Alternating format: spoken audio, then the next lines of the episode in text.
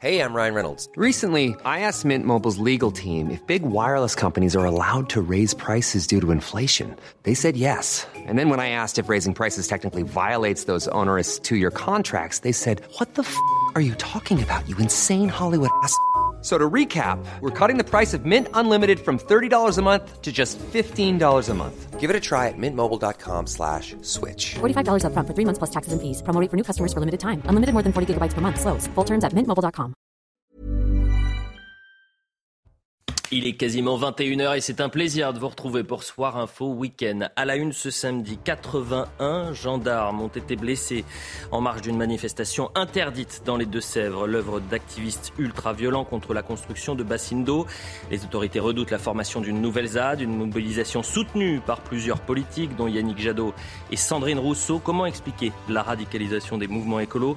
Un élu de la République peut-il soutenir une manifestation interdite? Voilà ce qu'on a pu entendre cet après-midi.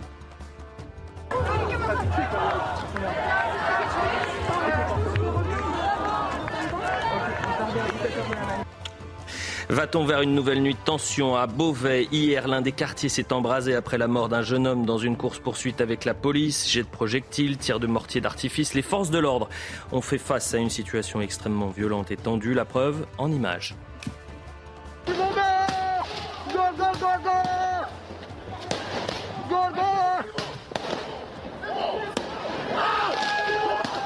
Président de la République en a parlé à demi-mot cette semaine, mais les chiffres sont implacables. 70% des vols avec violence sont le fait d'étrangers à Paris. Peut-on encore nier le lien entre une partie de l'immigration et la délinquance? Notre pays est-il toujours une terre d'accueil? Écoutez la réaction de Mathieu Vallet dans Punchline ce samedi quand vous venez dans un territoire qui n'est pas le vôtre et que vous commettez des actes répréhensibles, que vous créez des victimes et que vous ne respectez pas les lois du pays qui vous accueille, il y a un sujet, surtout quand vous, vous entrez dans ce pays de manière irrégulière. Voilà le programme de Soir Info Week-end. Il est chargé. Je vous présente les invités dans un instant, mais avant, on fait un point sur l'actualité. Le bilan s'alourdit à Séoul, au moins 120 morts et 100 blessés lors d'une fête d'Halloween. En cause un mouvement de foule dans la capitale. Vous le voyez sur ces images qui peuvent choquer. Des dizaines de personnes ont été victimes d'un arrêt cardiaque. Les célébrations d'Halloween cette année sont les premières depuis la pandémie de Covid-19. Soirée tendue à Beauvais, dans l'Oise. Des affrontements avec les forces de l'ordre ont eu lieu cette nuit dans le quartier Argentine. Quelques heures plus tôt, un jeune de 25 ans est décédé à scooter. Il tentait de fuir un contrôle de police. L'homme a percuté deux véhicules alors qu'il regardait derrière lui. Et puis le Paris Saint-Germain s'impose contre 3. Une victoire dans la douleur, 4 buts à 3. Malgré l'ouverture du score des Troyens par l'intermédiaire de Mama Baldé, vous le voyez sur ces images. Lionel Messi, Neymar et Kylian Mbappé ont ensuite réagi. Un succès qui permet aux Parisiens de conforter leur avance en tête du classement de la Ligue 1. Voilà pour le point sur l'information. Ce soir, autour du plateau pour la première mi-temps de Soir Info Week-end, nous sommes avec Faten Idri. Merci d'être avec nous, Faten. Je rappelle que vous êtes délégué spécial UDI région euh, Île-de-France. C'est un plaisir de vous retrouver sur le plateau. Euh, Benjamin Morel, l'habitué du soir. samedi, cette Night Fever avec cette couleur. N'est-ce pas Très élégant. Oui, c'est pour attirer un peu l'été. L'été? Ah bah, Vous avez du temps. Euh, Jean Messia. Comment? Appelez-le Travolta. Oui, bien sûr.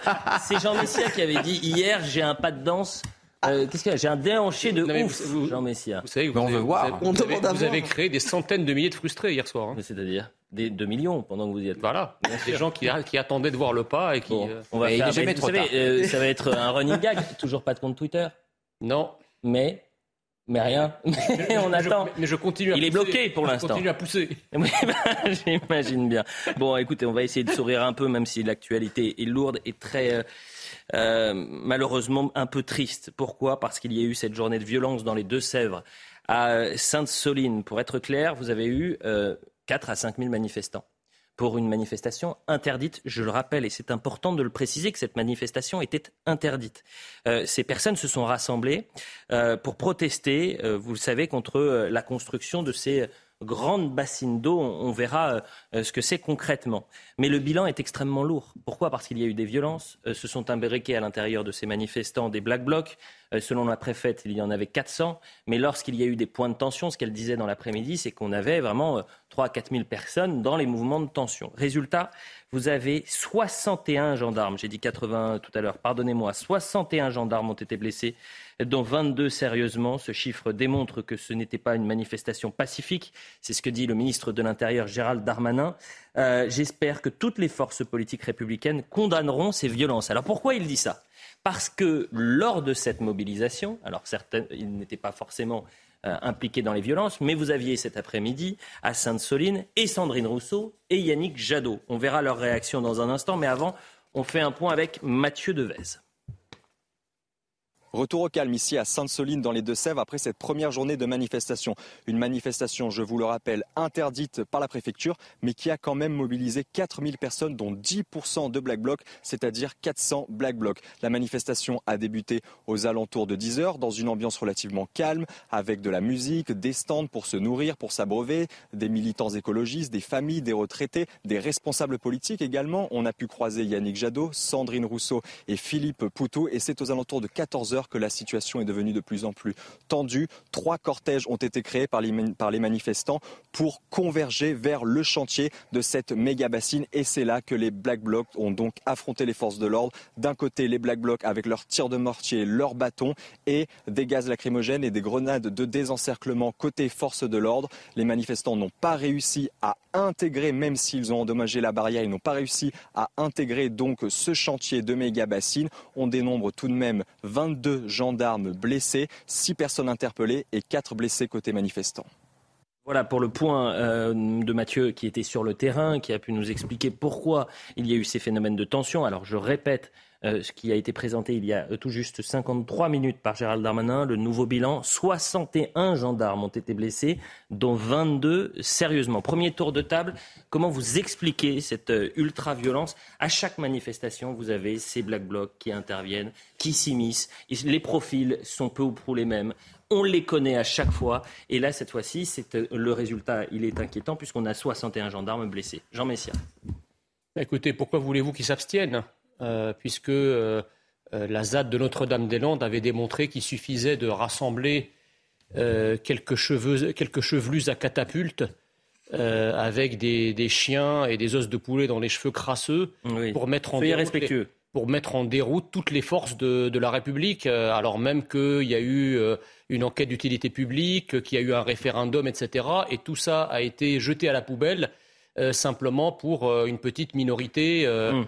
Euh, de, radicaux. Voilà. Donc à partir, de, à partir du moment où vous avez ouvert la boîte de Pandore, évidemment qu'à chaque fois qu'il va y avoir ce qu'on estime de pouvoir être un combat euh, mm. euh, homérique contre la société pour des raisons plus ou moins écologiques, eh bien on va se, on va se mobiliser. Ça c'est la première chose. La deuxième chose, c'est que je constate que là on a, vu, on a eu des scènes vraiment d'une violence, d'une violence extrême, mais vous avez, on en reparlera tout à l'heure, dans d'autres portions du territoire, d'autres scènes qui font penser à peu près à la même chose. Vous mêlez ce qui s'est passé, les émeutes à Beauvais, ou en tous les cas les scènes de tension à Beauvais, avec ce qui peut se passer à Sainte-Soline Il y, a une forme. Il y a un lien selon vous Il n'y a pas de lien. C'est quoi C'est le refus de l'autorité, la haine de la police Exactement. Il n'y a pas un lien, si vous voulez, fonctionnel. Oui mais il y a un lien organique, c'est-à-dire une forme d'intersectionnalité des luttes. Allez, on continue le tour de table. Benjamin Morin. Oui, je suis en partie d'accord avec ce que disait Jean. Je crois qu'en effet, on a ouvert une, brèche avec Notre-Dame-des-Landes, où là, pour le coup, il y avait eu consultation, etc., et où du jour au lendemain, Emmanuel Macron dit on enterre le projet, alors qu'encore une fois, il y avait eu un référendum, on respecte plus les référendums dans ce pays depuis 2005. Sur le reste, eh bien, euh, on est dans un département de l'Ouest. Et donc, il y a le phénomène Black Bloc que vous évoquez, mais vous avez également une ultra-gauche extrêmement organisée et qui a un peu la pratique ZAD et qui sait extrêmement bien gérer ce type de situation. Donc ce faisant, c'est pas si étonnant. Hein. On aurait pu voir ce type de phénomène il y a à peu près dix ans. On est là face à des groupuscules qui sont assez bien organisés et qui savent déclencher le débordement. Et pour la police, lorsque vous avez affaire à ces groupuscules dans une, dans une zone rurale ou semi-urbaine, il y a en règle générale rien de pire et ça mène à chaque fois à des catastrophes. Idri, et je rappelle que vous êtes délégué spécial UDI région Île-de-France. Exactement. Donc cette, euh, cette manifestation a été interdite, c'est pas sans raison. Et souvent, lorsqu'on interdit une manifestation, c'est parce qu'on craint qu'il y ait une atteinte à l'ordre public. On voit aujourd'hui que c'est le cas. Et c'est pour ça qu'il faut mettre en parallèle le droit à la manifestation avec l'atteinte à l'ordre public. ça, ça, on va dire que les deux font balancier. Euh, dans ce cas de figure, on voit bien que ça vient finalement faire écho à ce qui se passe dans l'ensemble de la société. On a l'impression qu'on peut être écouté que dans l'action, pour certains, hein, pas pour Mhm. tous bien sûr, Bien sûr. pour une minorité, dans l'action ultra-violente. Mhm. Et euh, là, on ne peut que déplorer ce qui arrive euh, malheureusement à nos forces de l'ordre, qui une nouvelle fois se retrouvent euh, atteints, blessés, et on espère que ça va pas prendre de, va pas avoir des conséquences encore plus importantes. Parce que, évidemment, cette mobilisation peut durer. Et je le répète, la préfète a bien dit que la manifestation serait interdite demain ainsi que lundi. Il y a une risque d'une ZAD. On est en direct avec le général Bertrand Cavalier, spécialiste du euh, maintien de l'ordre. Merci d'être avec nous, euh, général. Je répète le, bilan qui est lourd, j'imagine. 61 gendarmes blessés, 4 militants ont été euh, également pris en charge. Et vous avez, dans les 61 gendarmes blessés, 22 qui le sont sérieusement. Quel regard vous portez sur cet après-midi ultra violente, donc à Sainte-Soline? Ben, Je rappelle que on a affaire à maintien de l'ordre, comme l'a dit Benjamin Morel, en zone rurale, donc sur euh, un terrain très étendu. Il est difficile d'encager, de canaliser, et l'adversaire peut prendre l'initiative, il peut déborder, ce qu'il a essayé de faire pendant tout, toute la journée, notamment pendant l'après-midi. Les gendarmes étant en défense ferme pour empêcher toute intrusion à l'intérieur du périmètre de la bassine. Donc, euh, parmi euh, ces manifestants, bien entendu, il y avait 3 à 400 Black Bloc, ultra-gauche, qui sont allés au contact, qui étaient très bien équipés de, bo- de boules de pétanque, mortiers, cocktails Molotov, hein, et qui sont allés à l'affrontement. Donc, on a malheureusement un scénario assez classique Mm. dans l'Ouest et qui se rapproche, hein, bien entendu, des modus operandi qu'on a pu constater à Notre-Dame-des-Landes. Je rappelle qu'il y a eu six individus qui ont fait l'objet d'une interpellation. On sera très attentif à la sanction pour ces six personnes interpellées si euh, il s'avère qu'ils font partie des, des, des, des individus qui ont euh, violenté les, forces de l'ordre. Parce que euh, peut-être qu'un jour, lorsque la sanction pénale sera importante, on arrêtera d'avoir ces individus ultra violents sur les mobilisations, que ce soit à Sainte-Soline, que ce soit les années précédentes à Notre-Dame-des-Landes ou dans les rues parisiennes pour les mobilisations, quelles que soient les manifestations. C'est très intéressant ce qui se passe parce que, je le disais au début de, et en, en sommaire en quelque sorte, c'est que cette manifestation, elle était interdite. Et je ne cesserai de rappeler que cette manifestation était interdite. Et pourtant, et pourtant, vous avez des élus de la République qui ont participé euh, à cette euh, mobilisation. Euh, en tous les cas, ils étaient présents. Alors, c'est intéressant. Ça serait intéressant de savoir s'ils ont euh, convergé avec les manifestations sur le lieu de la manifestation qui était interdite, parce que vous avez deux lieux avec un point, euh, si vous voulez, une sorte de campement euh, où ils s'étaient regroupés. C'était un, un endroit privé. J'ai demandé aux forces de l'ordre ce qui s'était passé. Et là, il n'y avait rien d'illégal. C'est-à-dire que vous pouvez vous rassembler sur ce campement. Euh, il n'y avait rien d'illégal à, à- à ce sujet-là. En revanche, si vous avez des élus qui sont partis euh, manifester sur une manifestation euh, interdite, là, ça devient bien plus grave. Ce que je vous propose, c'est qu'on écoute Yannick Jadot et Sandrine Rousseau, qui étaient donc présents à Sainte-Soline ce samedi. Ce qui se joue ici, c'est euh, une première étape d'une forme de guerre de l'eau et, et cette guerre de l'eau euh, commence à voir le jour un peu partout en France. L'agriculture n'a jamais eu besoin de bassines. Par contre, on a toujours eu besoin du cycle de l'eau et de préserver ce cycle de l'eau. Et aujourd'hui, il est perturbé par de l'agriculture intensive, par la disparition des haies, des zones humides, par l'usage de pesticides. Donc c'est tout ça qu'il faut modifier pour, euh, laisser la planète filtrer l'eau dont nous avons absolument besoin pour boire. Je suis là, comme depuis des années, pour combattre des projets totalement aberrants. Ce sont des projets d'avant le dérèglement climatique, ce sont des projets d'avant la sécheresse. Et puis surtout, c'est euh, nous ce qu'on on se bat pour euh, une autre agriculture, pour une agriculture paysanne, pour une agriculture qui se fait pas sans la nature, contre la nature.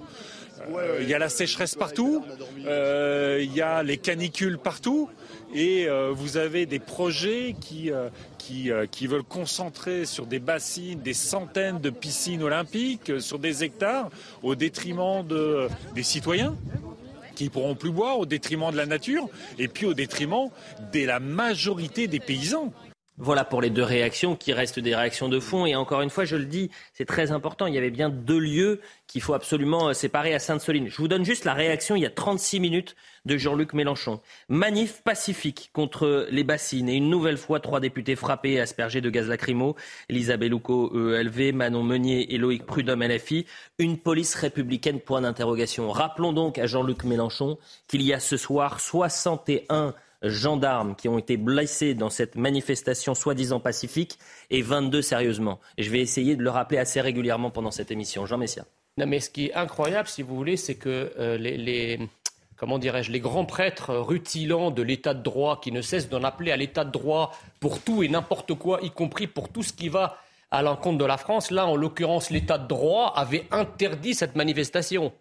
Et malgré cela, euh, donc ceux qui nous bassinent avec l'état de droit se trouvent aujourd'hui à manifester contre les bassines. Donc euh, c'est quelque chose d'assez assez extraordinaire. Quant à la réaction de Jean-Luc Mélenchon, elle ne surprend plus personne parce que ça fait très longtemps désormais que Jean-Luc Mélenchon n'est plus dans le camp de la République, il est dans le camp de l'anti-République et de l'anti-France. Donc sa réaction n'est guère étonnante. Oui, non, de point. On parle de quoi? Les superbassines, en réalité, c'est en effet très contestable. On pourrait en parler des heures, mais euh, l'État ne va pas interdire pour des raisons idéologiques une manifestation sur les superbassines. C'est-à-dire que là, vous l'avez dit, il y avait un point de rencontre, il, pourrait y, avoir, aurait pu y avoir une manifestation ailleurs, crier à l'État totalitaire parce que la manifestation a, a été interdite, c'est absurde. La réalité, c'est que, comme ça a été dit tout à l'heure, lorsque l'État interdit une manifestation, c'est pas le principe, on l'interdit pour des raisons d'ordre public, parce qu'on pense que justement, ce qui s'est passé ce soir peut se passer. Quand vous êtes un élu de la République, eh ben, vous ne participez pas à ces manifestations. Pas parce que le mot d'ordre vous gêne, même si vous l'épousez, mais parce que fondamentalement, vous savez qu'il peut y avoir ce type de troubles et que vous ne voulez pas les cautionner. Donc là, c'est une erreur politique majeure, que ce soit Yannick Jadot, Sandrine Rousseau ou Jean-Luc Mélenchon, de soutenir cette démarche, non pas sur le fond, mais sur la, sur la façon dont elle s'est exprimée. Général Bertrand Cavalier, vous êtes spécialiste du, maintien de l'ordre. On sait la difficulté qu'ont les, forces de l'ordre et elles ont l'expérience. On pense à la ZAD de, de Notre-Dame-des-Landes. C'était d'ailleurs la crainte des autorités aujourd'hui, c'est que autour de cette euh, bassine de, Sainte-Soline, eh bien, il y ait euh, justement une ZAD qui soit formée. Pour ce premier jour de mobilisation, on va dire que dans ce malheur, c'est-à-dire les 61 gendarmes euh, blessés, dont 22 euh, sérieusement. Il y a quand même un point qui est euh, essentiel, c'est qu'il n'y a pas de ZAD qui s'est formé pour le moment. Oui, c'était l'effet final recherché de, de, cette manœuvre qui est très importante puisqu'elle mobilise donc 1600 gendarmes. C'était véritablement d'empêcher l'adversaire d'investir le périmètre de, de, la bassine, sachant que c'est un objectif qui était difficile à défendre puisque hein, c'est un périmètre de 600 mètres de long sur 300 mètres de large. Mmh que ce soir, euh, donc les gendarmes mobiles sont en défense ferme au périmètre de la bassine et dans la profondeur, il y a bien entendu la gendarmerie départementale qui est en contrôle de zone. Donc ce soir, c'est plutôt, euh, euh, plutôt une réussite. Et c'est vrai que là, on est quand même, il faut rappeler l'état de droit, il faut rappeler le cadre juridique, le fait que toutes les voies de recours ont été épuisées. Donc euh, on était avec les arrêtés, bien entendu, prises par la préfète, hein, puisqu'il y avait vraiment une menace directe était annoncée d'investir ce périmètre, d'y installer une ZAD. Donc ceci était totalement exclu pour les autorités, mais également, également pour la plupart, il faut le rappeler, des, des, de la population, des paysans qui vivent là, hein, qui ont été consultés. Il y a un consensus local qui s'est dégagé. Donc, euh, comme le disait Benjamin Morel tout à l'heure, il y a ce malheureux précédent de Notre-Dame-des-Landes qu'il ne faudrait pas euh, reproduire. On va écouter justement Elodie Huchard qui revient euh, sur cette crainte de, ZAD et la difficulté, par exemple, sur Notre-Dame-des-Landes. Ça a duré des années. Euh, la ZAD s'était formée en, en 2009. Euh, les derniers euh, zadistes, c'était 2018. Vous vous rendez compte? Neuf ans euh, pour déloger ces personnes. On écoute justement Elodie Huchard sur les enjeux politiques. Ce qui se passe à Sainte-Soline a un double enjeu politique. D'abord, le premier, c'est d'éviter une nouvelle ZAD, comme on l'avait vu euh, à Notre-Dame-des-Landes. Vous vous en souvenez peut-être, en 2012, pour protester contre un projet d'aéroport. Des centaines de manifestants s'installent euh, sur euh, un terrain. Les forces de l'ordre n'arrivent pas à les déloger jusqu'à 2018. Six ans donc pendant lesquels le gouvernement a semblé bien impuissant jusqu'à ce qu'Édouard Philippe décide du démantèlement de cette ZAD. Il y a donc le risque pour le gouvernement de laisser faire et que finalement la situation ne s'embourbe une fois de plus, il faut aussi euh, éviter ce qu'on avait vu au barrage de Sivins en 2014 lorsque euh, Rémi Fraisse, un manifestant de 21 ans, avait été euh, tué par une grenade. Et puis le deuxième enjeu, c'est d'éviter la récupération politique parce qu'on le voit déjà, des personnalités comme Yannick Jadot, comme Sandrine Rousseau se rendent sur place. Évidemment, l'écologie est au cœur du débat. Il y a donc forcément une volonté de l'incarner, de la scénariser. Et donc le risque, c'est que de nouveau, on assiste à un bras de fer entre d'un côté un État qui ne veut rien lâcher, qui veut montrer qu'il incarne l'ordre, de l'autre des manifestants et des écologistes qui forcément pourraient se retrouver sur un intérêt commun d'engager ce bras de fer avec l'État.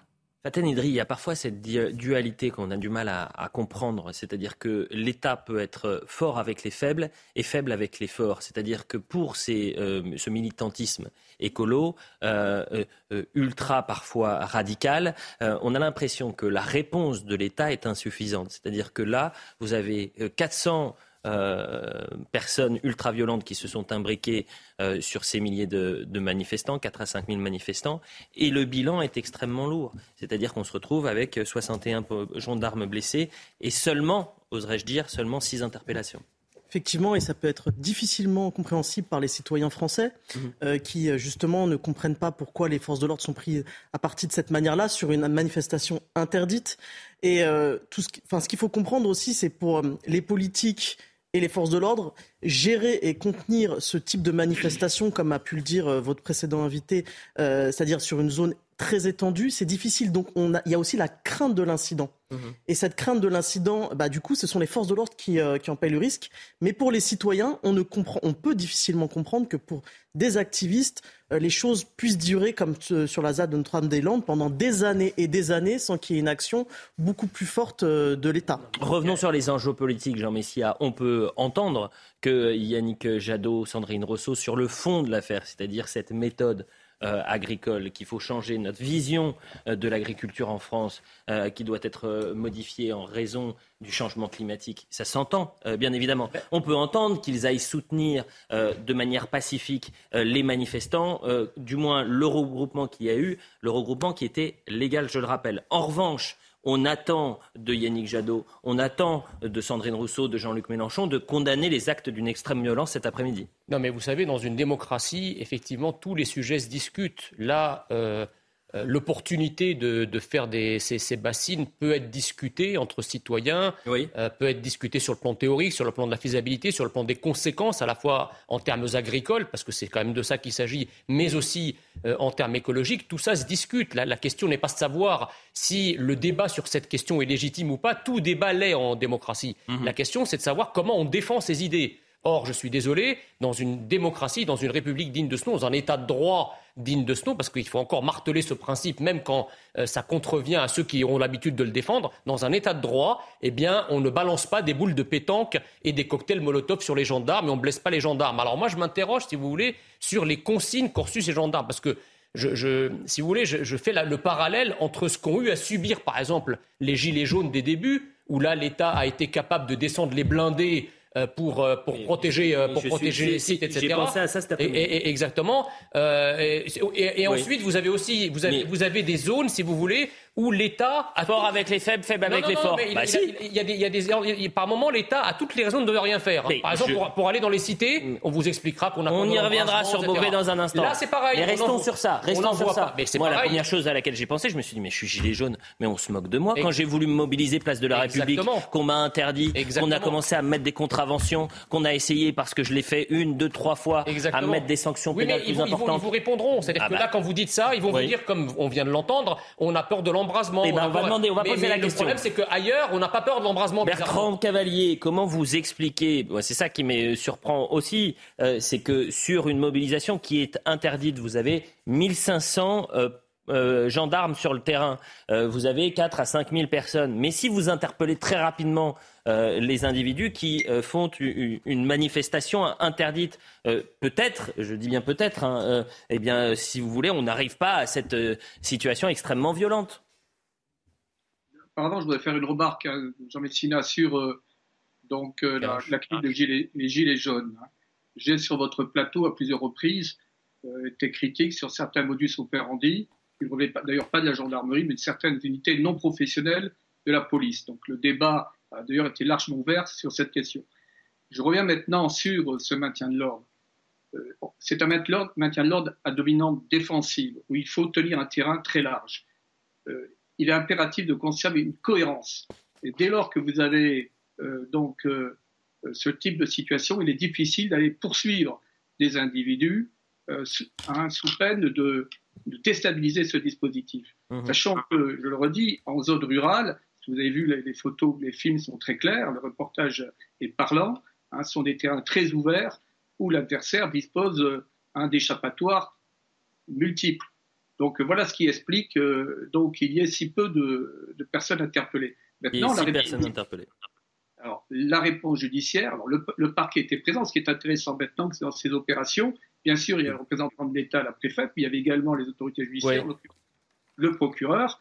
Et là, j'espère qu'il y aura des, des, réponses fermes, sachant que dès lors qu'il y a un arrêté hein, d'interdiction de manifester, ceux qui, après sommation, restent sur place relèvent du code pénal et notamment de l'article 431-4 du Code pénal. Général Cavalier, on revient dans un instant. La publicité et on continuera à parler de cette mobilisation donc, euh, qui a tourné vinaigre, si je puis m'exprimer ainsi, avec euh, 61 gendarmes blessés, dont 22 sérieusement.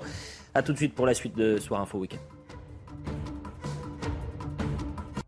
21h30, la suite de Soir Info Week-end, toujours avec Jean Messia, Benjamin Morel et Faten Idri. On reviendra sur ces violences en marge d'une manifestation interdite à, Sainte-Soline, avec un bilan qui s'alourdit. 61 gendarmes ont été blessés, dont 22 sérieusement. On fera le point sur l'aspect sécuritaire. À quoi faut-il s'attendre avec le euh, général Bertrand Cavalier dans un instant? Mais avant cela, on fait le point sur l'info. Un enfant autiste retrouvé mort à Marseille. Il a été découvert sur les rives du fleuve Uvonne. Le corps de l'enfant présentait des plaies à l'arme blanche. Sa mère a été placée en garde à vue compte tenu des constats effectués par les enquêteurs dans l'appartement familial. Le mari de Nancy Pelosi violemment agressé, il a été attaqué au marteau à son domicile de San Francisco dans la nuit de jeudi à vendredi. Il a été opéré avec succès d'une fracture du crâne. L'agresseur cherchait l'élu démocrate Nancy Pelosi. Il a été interpellé dans la foulée de l'attaque par la police. Et puis la France s'impose 39 à 3 face à l'Italie. Les Bleus filent en demi-finale de la Coupe du Monde de rugby. Elles joueront face à la Nouvelle-Zélande. Les Blacks se sont imposés 55 à 3 face au Pays de Galles. Le match aura lieu samedi prochain à Auckland. Voilà pour le point sur l'information. Je le disais donc, 61 gendarmes ont été blessés en marge d'une manifestation euh, interdite dans les Deux-Sèvres, l'œuvre euh, d'ultra-violents contre la construction de bassines d'eau. Euh, Général Bertrand Cavalier, on était sur l'aspect sécuritaire, la difficulté qu'ont les forces de l'ordre pour sécuriser des, des, zones rurales. Pourquoi? Parce que les zones sont très importantes, que ce n'est pas aussi simple que cela, même s'il y avait 4 à 5 000 manifestants, et parmi ces manifestants, 300 à 400 éléments radicaux. On ne peut pas, quand on est force de l'ordre, intervenir aussi rapidement que dans une zone urbaine. Et donc, on est dans une position, c'est ce que vous expliquiez, euh, un maintien de l'ordre plus défensif qu'offensif. Résultat, euh, ils ont subi des jets de projectiles, des jets de pétanque. Euh, il y avait aussi des cocktails Molotov. Ça avait été, et ça a été extrêmement violent cet après-midi. Est-ce qu'il faut s'attendre à la même violence demain, voire lundi, mon général? Écoutez, il y a plusieurs scénarios. On sait dès à présent qu'une partie de manifestants, notamment ceux qui étaient plutôt pacifiques, se sont désengagés, ont regagné leur campement, même d'autres ont quitté la zone. Se pose maintenant euh, le problème de ces 300, 400 qui sont d'ailleurs pas très éloignés hein, de leur base parce que Nantes n'est pas, pas, très loin mmh. et qui, euh, de toute façon, euh, ont bien dit qu'ils feraient tout pour investir le, le périmètre. Hein sachant qu'ils en ont fait un objectif très symbolique, puisqu'il y a d'autres bassines qui doivent être construites. Mmh. Donc euh, les gendarmes vont euh, bien entendu toute la nuit euh, tenir le terrain, et demain le dispositif sera toujours un dispositif massif qui, tient, qui tiendra la zone, qui viendra, qui viendra s'opposer à toute tentative d'intrusion.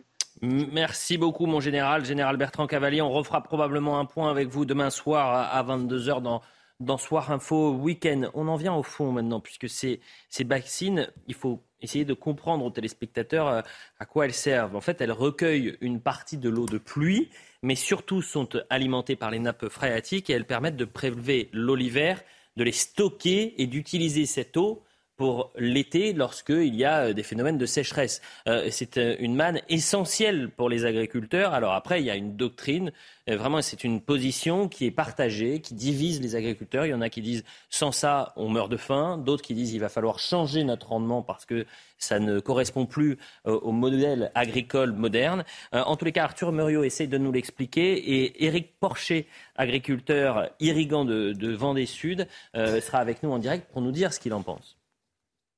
Pour commencer, visuellement, une bassine, c'est un trou de 5 hectares de superficie. Cela correspond à la superficie d'environ 7 terrains de football, 300 mètres de long sur 150 mètres de large et environ une dizaine de mètres de profondeur. Cette réserve d'eau de Sainte-Soline a une plus petite capacité. Elle pourra contenir jusqu'à 240 000 mètres cubes d'eau, alors que d'autres peuvent stocker jusqu'à 650 000 mètres cubes, soit 200 60 piscines olympiques. Selon la COP de l'eau, le groupement euh, d'agriculteurs à l'origine de ce projet, une telle infrastructure pourrait permettre de baisser de 70% le prélèvement de l'eau en plein été. Mais alors, Comment Eh bien, en pompant l'eau dans les nappes phréatiques de novembre à mars, lorsqu'elles sont remplies pour créer un stock et donc moins solliciter ces nappes lors de l'été. Ensuite, par un système d'irrigation, l'eau de la bassine est redistribuée aux cultures céréalières environnantes. Mais le principal point de contestation autour euh, de ces réserves, c'est le seuil fixé pour permettre le pompage. La cope de l'eau peut fonctionner dans les nappes phréatiques quand l'or bleu se situe à 10,88 mètres de profondeur, soit quand le niveau de la nappe est au-dessus du niveau de la mer. Le collectif Bassin Non Merci euh, juge qu'un tel seuil n'assurera en rien le maintien et la garantie de recharge hivernale des nappes phréatiques, puisque selon lui, elle correspond à des niveaux bien trop bas. Ajoutez à cela l'évaporation de l'eau quand elle sera euh, dans euh, les bassines, sous le soleil, en pleine chaleur. C'est pourquoi le collectif parle d'un gâchis et même d'un système, je cite, écocidaire. Voilà, pour être tout à fait clair et comprendre un peu euh, les enjeux de ces bassines d'eau, on va écouter euh, le vice-président de la FNSEA euh, qui est favorable à la construction de ces bassines. On l'écoute. La dénonciation qui est faite par certains aujourd'hui, c'est qu'on impacte le milieu. Et là, moi, je, m'inscris en faux, dans le sens que euh, moi, j'ai une expérience sur mon département, en Vendée notamment, depuis une quinzaine d'années, 20 ans même, où nous avons mis en place ces réserves de substitution et nous avons pu améliorer euh, le niveau d'eau dans les milieux, parce que la priorité, c'est bien d'avoir de l'eau potable pour la population, d'avoir un équilibre pour les milieux, et ça, c'est indispensable. Pour les agriculteurs, nous sommes les premiers environnementalistes. Nous voulons protéger notre milieu pour avoir de l'eau suffisamment présente sur notre, sur notre territoire. Ça, c'est le penchant pour. On va écouter le penchant contre à présent. Depuis longtemps, nous, on bataille contre ces projets. Parce que voilà, on estime que c'est euh, un projet qui sont c'est des projets démesurés et puis qui correspondent pas à ce que le milieu agricole a besoin. Le problème de l'accès à l'eau, euh, voilà, ce, problème de, enfin ces bassines, ça va résoudre le problème d'accès à l'eau pour quelques-uns, une minorité de paysans, de gros, bien souvent dans ceux qui ont les plus grosses structures, mais ça permet en aucun cas à tous les paysans d'accéder à d'accéder à l'eau. C'est ça ce qui pose problème. On a vu l'aspect sécuritaire et maintenant c'est l'enjeu agricole qui nous intéresse et on est en direct avec Eric Porcher. Je rappelle que vous êtes agriculteur irrigant euh, Sud Vendée. Euh, pour être clair, Eric, euh, est-ce que vous êtes favorable à l'utilisation, à la construction de ces bassines d'eau? Est-ce que, est que vous m'entendez au Oui, déjà je vous entends très bien et c'est pour ça qu'on peut y aller. Très bien, merci. Alors, au, préalable de tout, ce qu'on peut se dire, euh, j'aimerais rendre hommage au, titre de la profession agricole en général à tous ces gendarmes qui ont respecté euh, leur travail et qui se sont fait agresser euh, lors d'une manifestation illégale. Et puis, j'aimerais aussi rendre hommage à tous ces agriculteurs qui ont vu leur culture aux abords du site de Sainte-Soline saccagée par l'avenue de nombreux militants. favorable, favorable à, ces, à ces retenues d'eau. Euh, moi, je ne parlerai jamais de bassines. Hein. Ce sont bien des réserves de substitution. Ça veut dire qu'on substitue des prélèvements estivaux en, stockant l'eau l'hiver quand les nappes sont au plus haut. On substitue cette eau qui s'en va à la mer. On la stocke pour des besoins euh, d'irrigation en été. Et à cette fin, et le département de la Vendée est un peu, euh, est un peu euh, en primeur de, de, cet état de fait.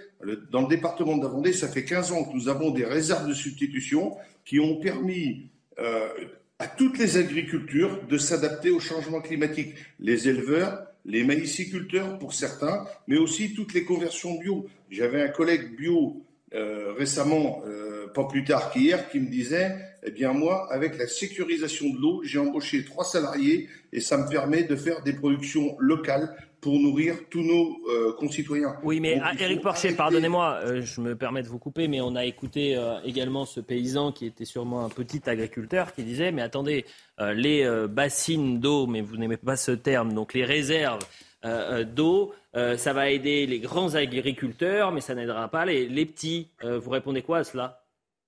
Alors moi, je suis désolé, moi je suis responsable d'irrigation sur la Chambre d'agriculture de Vendée. Mhm. Euh, quand on fait le, plan annuel de répartition, le PAR, le plan annuel de répartition avec l'établissement public du Marais Poitevin, un, un, un, organisme public, quand on partage cette eau, il y en a pour certains où ça sert que sur des cultures de blé dur, de blé tendre, de maïs. Et, pour d'autres, ça sert pour faire du quinoa, ça sert pour faire de la lentille, ça sert pour faire des, cultures maraîchères, ça sert pour faire des cultures de semences, du melon. On a une variété d'agriculture euh, qui est permise grâce à ce stockage d'eau hivernale.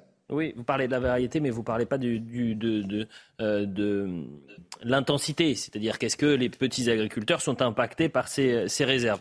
Euh, merci beaucoup et c'était important d'avoir votre témoignage, Eric Porcher. Je rappelle que vous êtes agriculteur irrigant Sud-Vendée. Il n'y a pas vraiment de, de, débat et là c'était un sujet de, de fond. Peut-être un mot avec vous, Benjamin Morel. Non, il y a trois débats quand même. Le premier débat, c'est en effet, est-ce que vraiment c'est une bonne solution? Je ne suis pas certain parce que comme ça a bien été montré par votre sujet, vous prélevez en hiver de l'eau que vous allez réutiliser en été, ou vous n'avez pas le droit de la prélever dans les nappes. Donc en réalité, sauf à vraiment considérer qu'on est sur un niveau supportable pour les nappes, on met en danger l'avenir. Le deuxième débat, il a trait, vous l'avez très très bien expliqué, mais au, rapport entre grands et petits, et petits agriculteurs, parce qu'en réalité, les grands agriculteurs qui peuvent construire ces bassines ensuite revendent l'eau, ce qui évidemment met encore plus en difficulté les petits agriculteurs. Et un troisième débat, qui est celui porté par ces militants écolos, qui est de dire le système actuel de l'agriculture intensive n'est plus possible, passons à un autre type d'agriculture. Ah, le Sri Lanka a essayé. Le Sri Lanka, qui était un pays assez riche hmm. en matière agricole, est quasiment arrivé au seuil de la famine. Donc là, il y a ensuite un débat idéologique greffé sur un vrai débat de fond.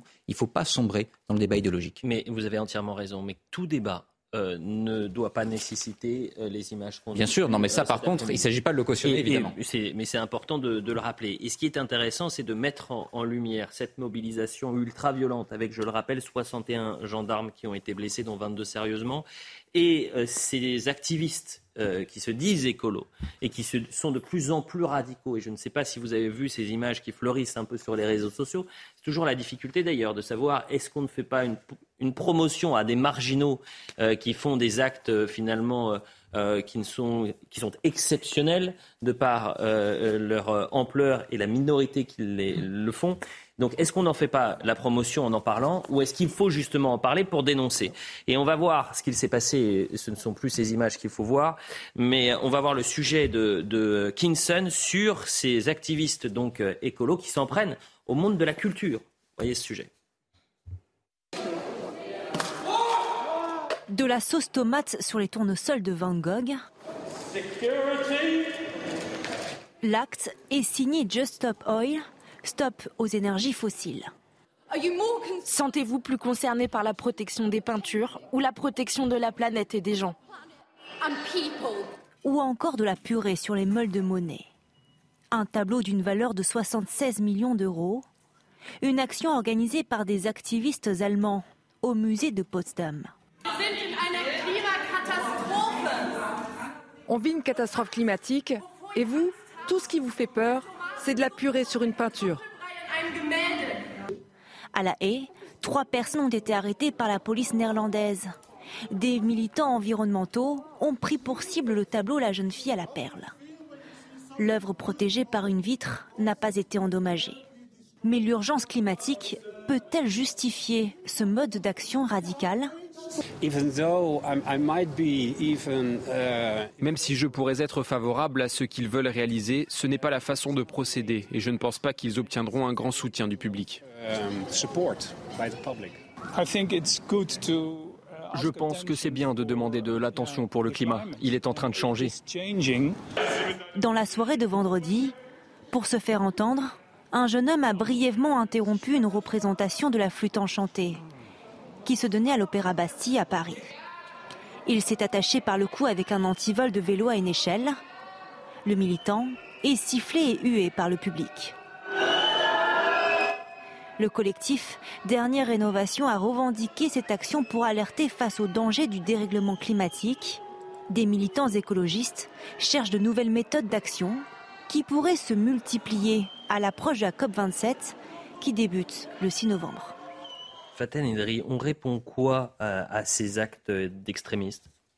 Le trash et le buzz ne servent pas forcément une cause. Je pense que c'est même l'inverse. Mhm. Lorsqu'on voit les activistes qui mettent euh, de la purée ou de la sauce tomate sur une toile, euh, donc notre patrimoine culturel, je pense que ça, a- ça a l'effet inverse. Et c- que cherche-t-il en fait? Si c'est faire du trash et du buzz, oui, c'est réussi. On est dans une ère du buzz, c'est réussi.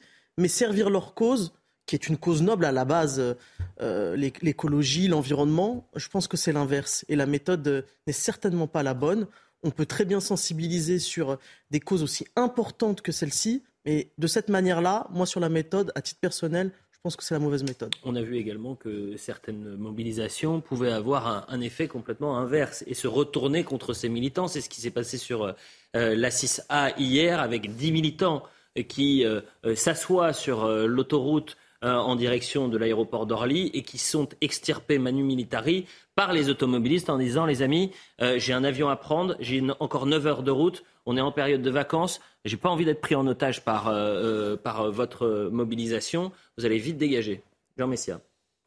si vous voulez, les, ces, ces écologistes euh, euh, qui œuvrent euh, chaque jour pour le, le grand remplacement vont faire face bientôt au grand dégagement. Il l'a sorti. Euh, au grand dégagement par. euh, voilà, on l'a vu, les images, on les a vues hier, je les ai- on les a déjà commentées, hein, mais euh, euh, vous avez la, vé- la véritable action citoyenne, ce, ce sont ces citoyens qui dégagent ces emmerdeurs euh, de Soyons respectueux. euh, voilà, euh, non, non, je suis macroniste là.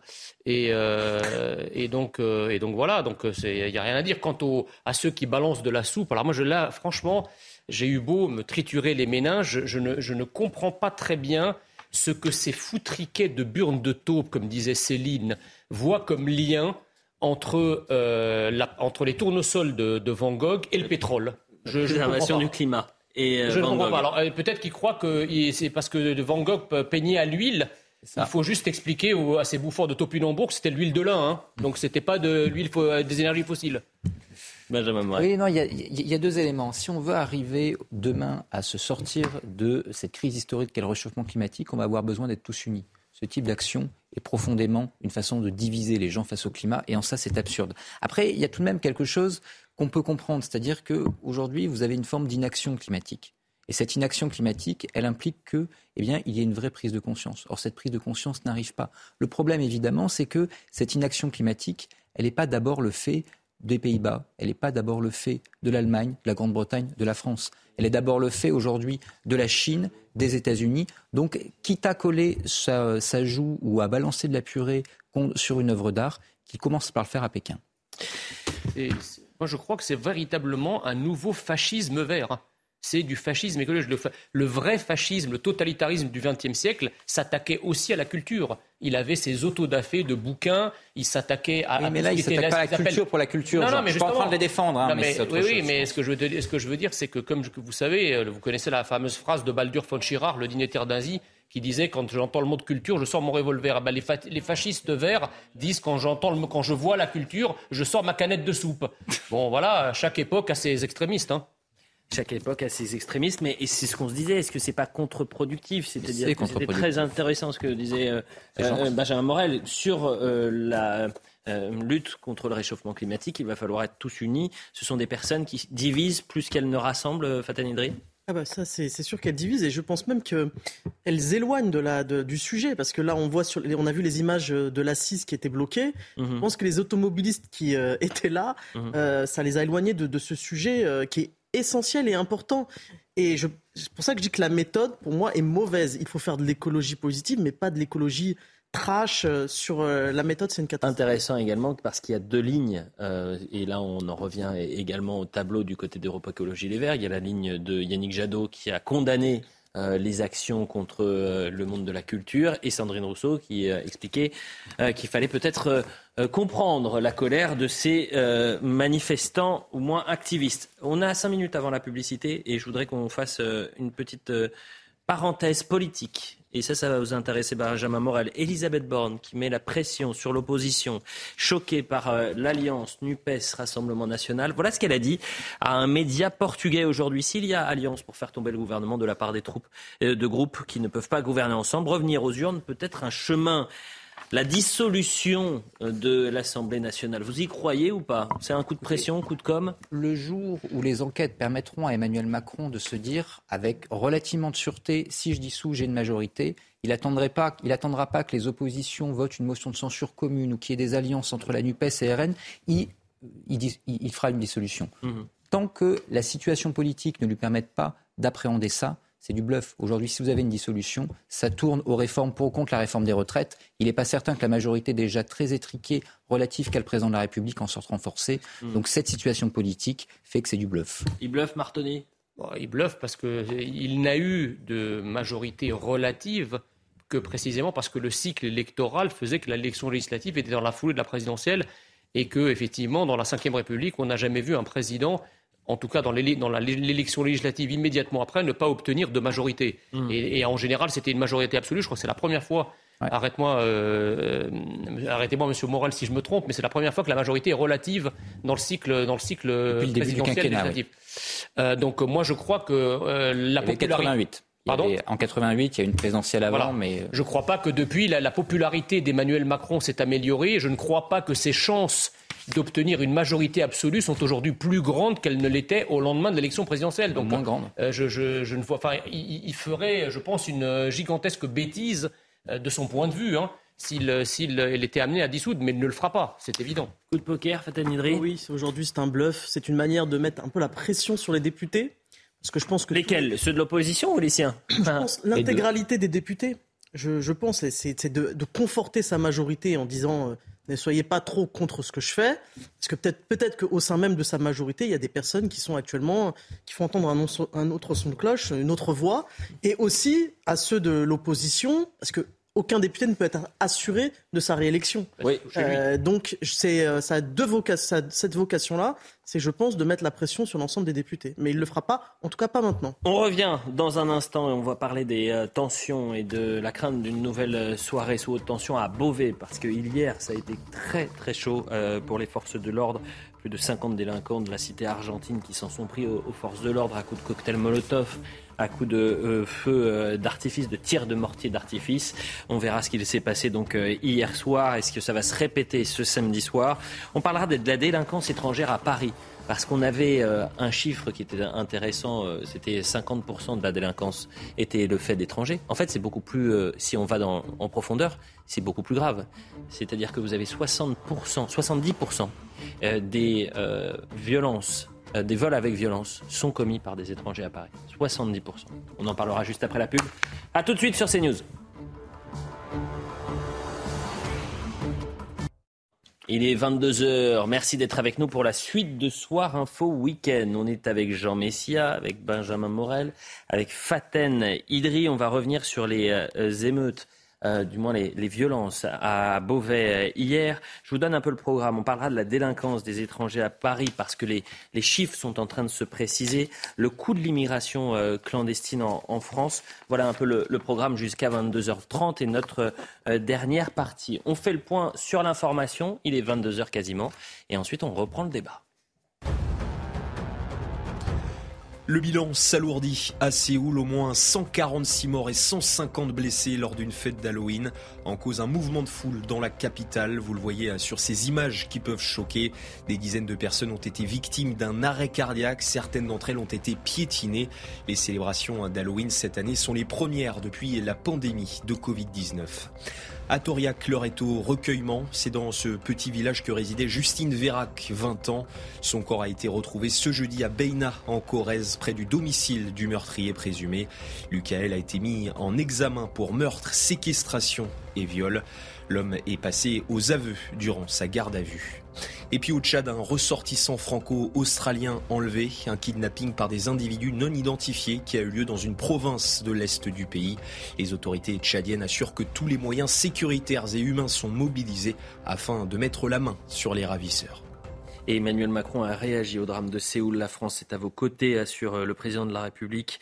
À l'ensemble du peuple coréen. Ces images qui sont absolument terrifiantes. Revenons en France, nuit d'émeute vendredi à, Beauvais. Hier après-midi, un jeune homme de 25 ans chute d'un scooter et décède suite à un refus euh, d'obtempérer une course-poursuite avec la police. En réponse, vous avez une cinquantaine de délinquants de la cité argentine. C'est la cité dans laquelle euh, a grandi le, jeune homme. Ils se sont rassemblés pour euh, s'en prendre aux forces de l'ordre avec des scènes extrêmement choquantes également. Tirs de mortier, violence contre les policiers. Le récit est signé Maureen Vidal et Geoffroy Defebvre et on en parle juste après. Des tirs de mortier durant 10 minutes à la cité argentine à Beauvais dans l'Oise. Une centaine de CRS ont été déployés après le décès d'un jeune homme de 25 ans. Il est 15h30 hier lorsque des policiers tentent de contrôler le conducteur d'un scooter en excès de vitesse et ne portant pas de gants réglementaires. Le conducteur prend la fuite et de nombreux risques pour échapper au contrôle. Les policiers mettent un terme à la poursuite et des motards de la police municipale prennent le relais. Et puis, euh, ils le perdent de vue un instant, mais ils continuent la progression. Et c'est à ce moment-là qu'ils constatent que l'individu est à terre après avoir percuté, euh, frôlé un premier véhicule sur tout le côté gauche et percuté le second véhicule qui le suivait. Malgré la prise en charge du SMUR, le décès du jeune homme est constaté à 15h43. Le soir même, s'ensuivent alors des violences envers la police dans le même quartier. Alors que la BAC faisait une patrouille, des renforts sont arrivés et des trentaines de mortiers leur ont été tirés dessus. Un acte de représailles dénoncé par les syndicalistes de police Au vu des noms d'oiseaux, euh, si vous me passez l'expression qu'ont essuyé mes collègues, c'était clairement euh, en, si on peut appeler ça en représailles, parce qu'il n'y a pas à y avoir de représailles, puisque les collègues ne sont pas mis en cause, que ce soit la police municipale ou nationale. Euh, euh, c'est un refus d'obtempérer, c'est un drame. Hein. C'est un jeune qui perd la vie, certes, mais euh, il, a percuté des véhicules seuls. Hein. Deux personnes ont été interpellées le soir même. Pour le moment, les forces de l'ordre ont déployé un dispositif sur place pour le week-end, craignant de nouvelles violences. Pour le rappel des faits, je veux qu'on revoie cette séquence où les policiers donc, vont pour intervenir dans ce quartier et sont pris à partie par une cinquantaine de délinquants. Regardez en images et surtout en son.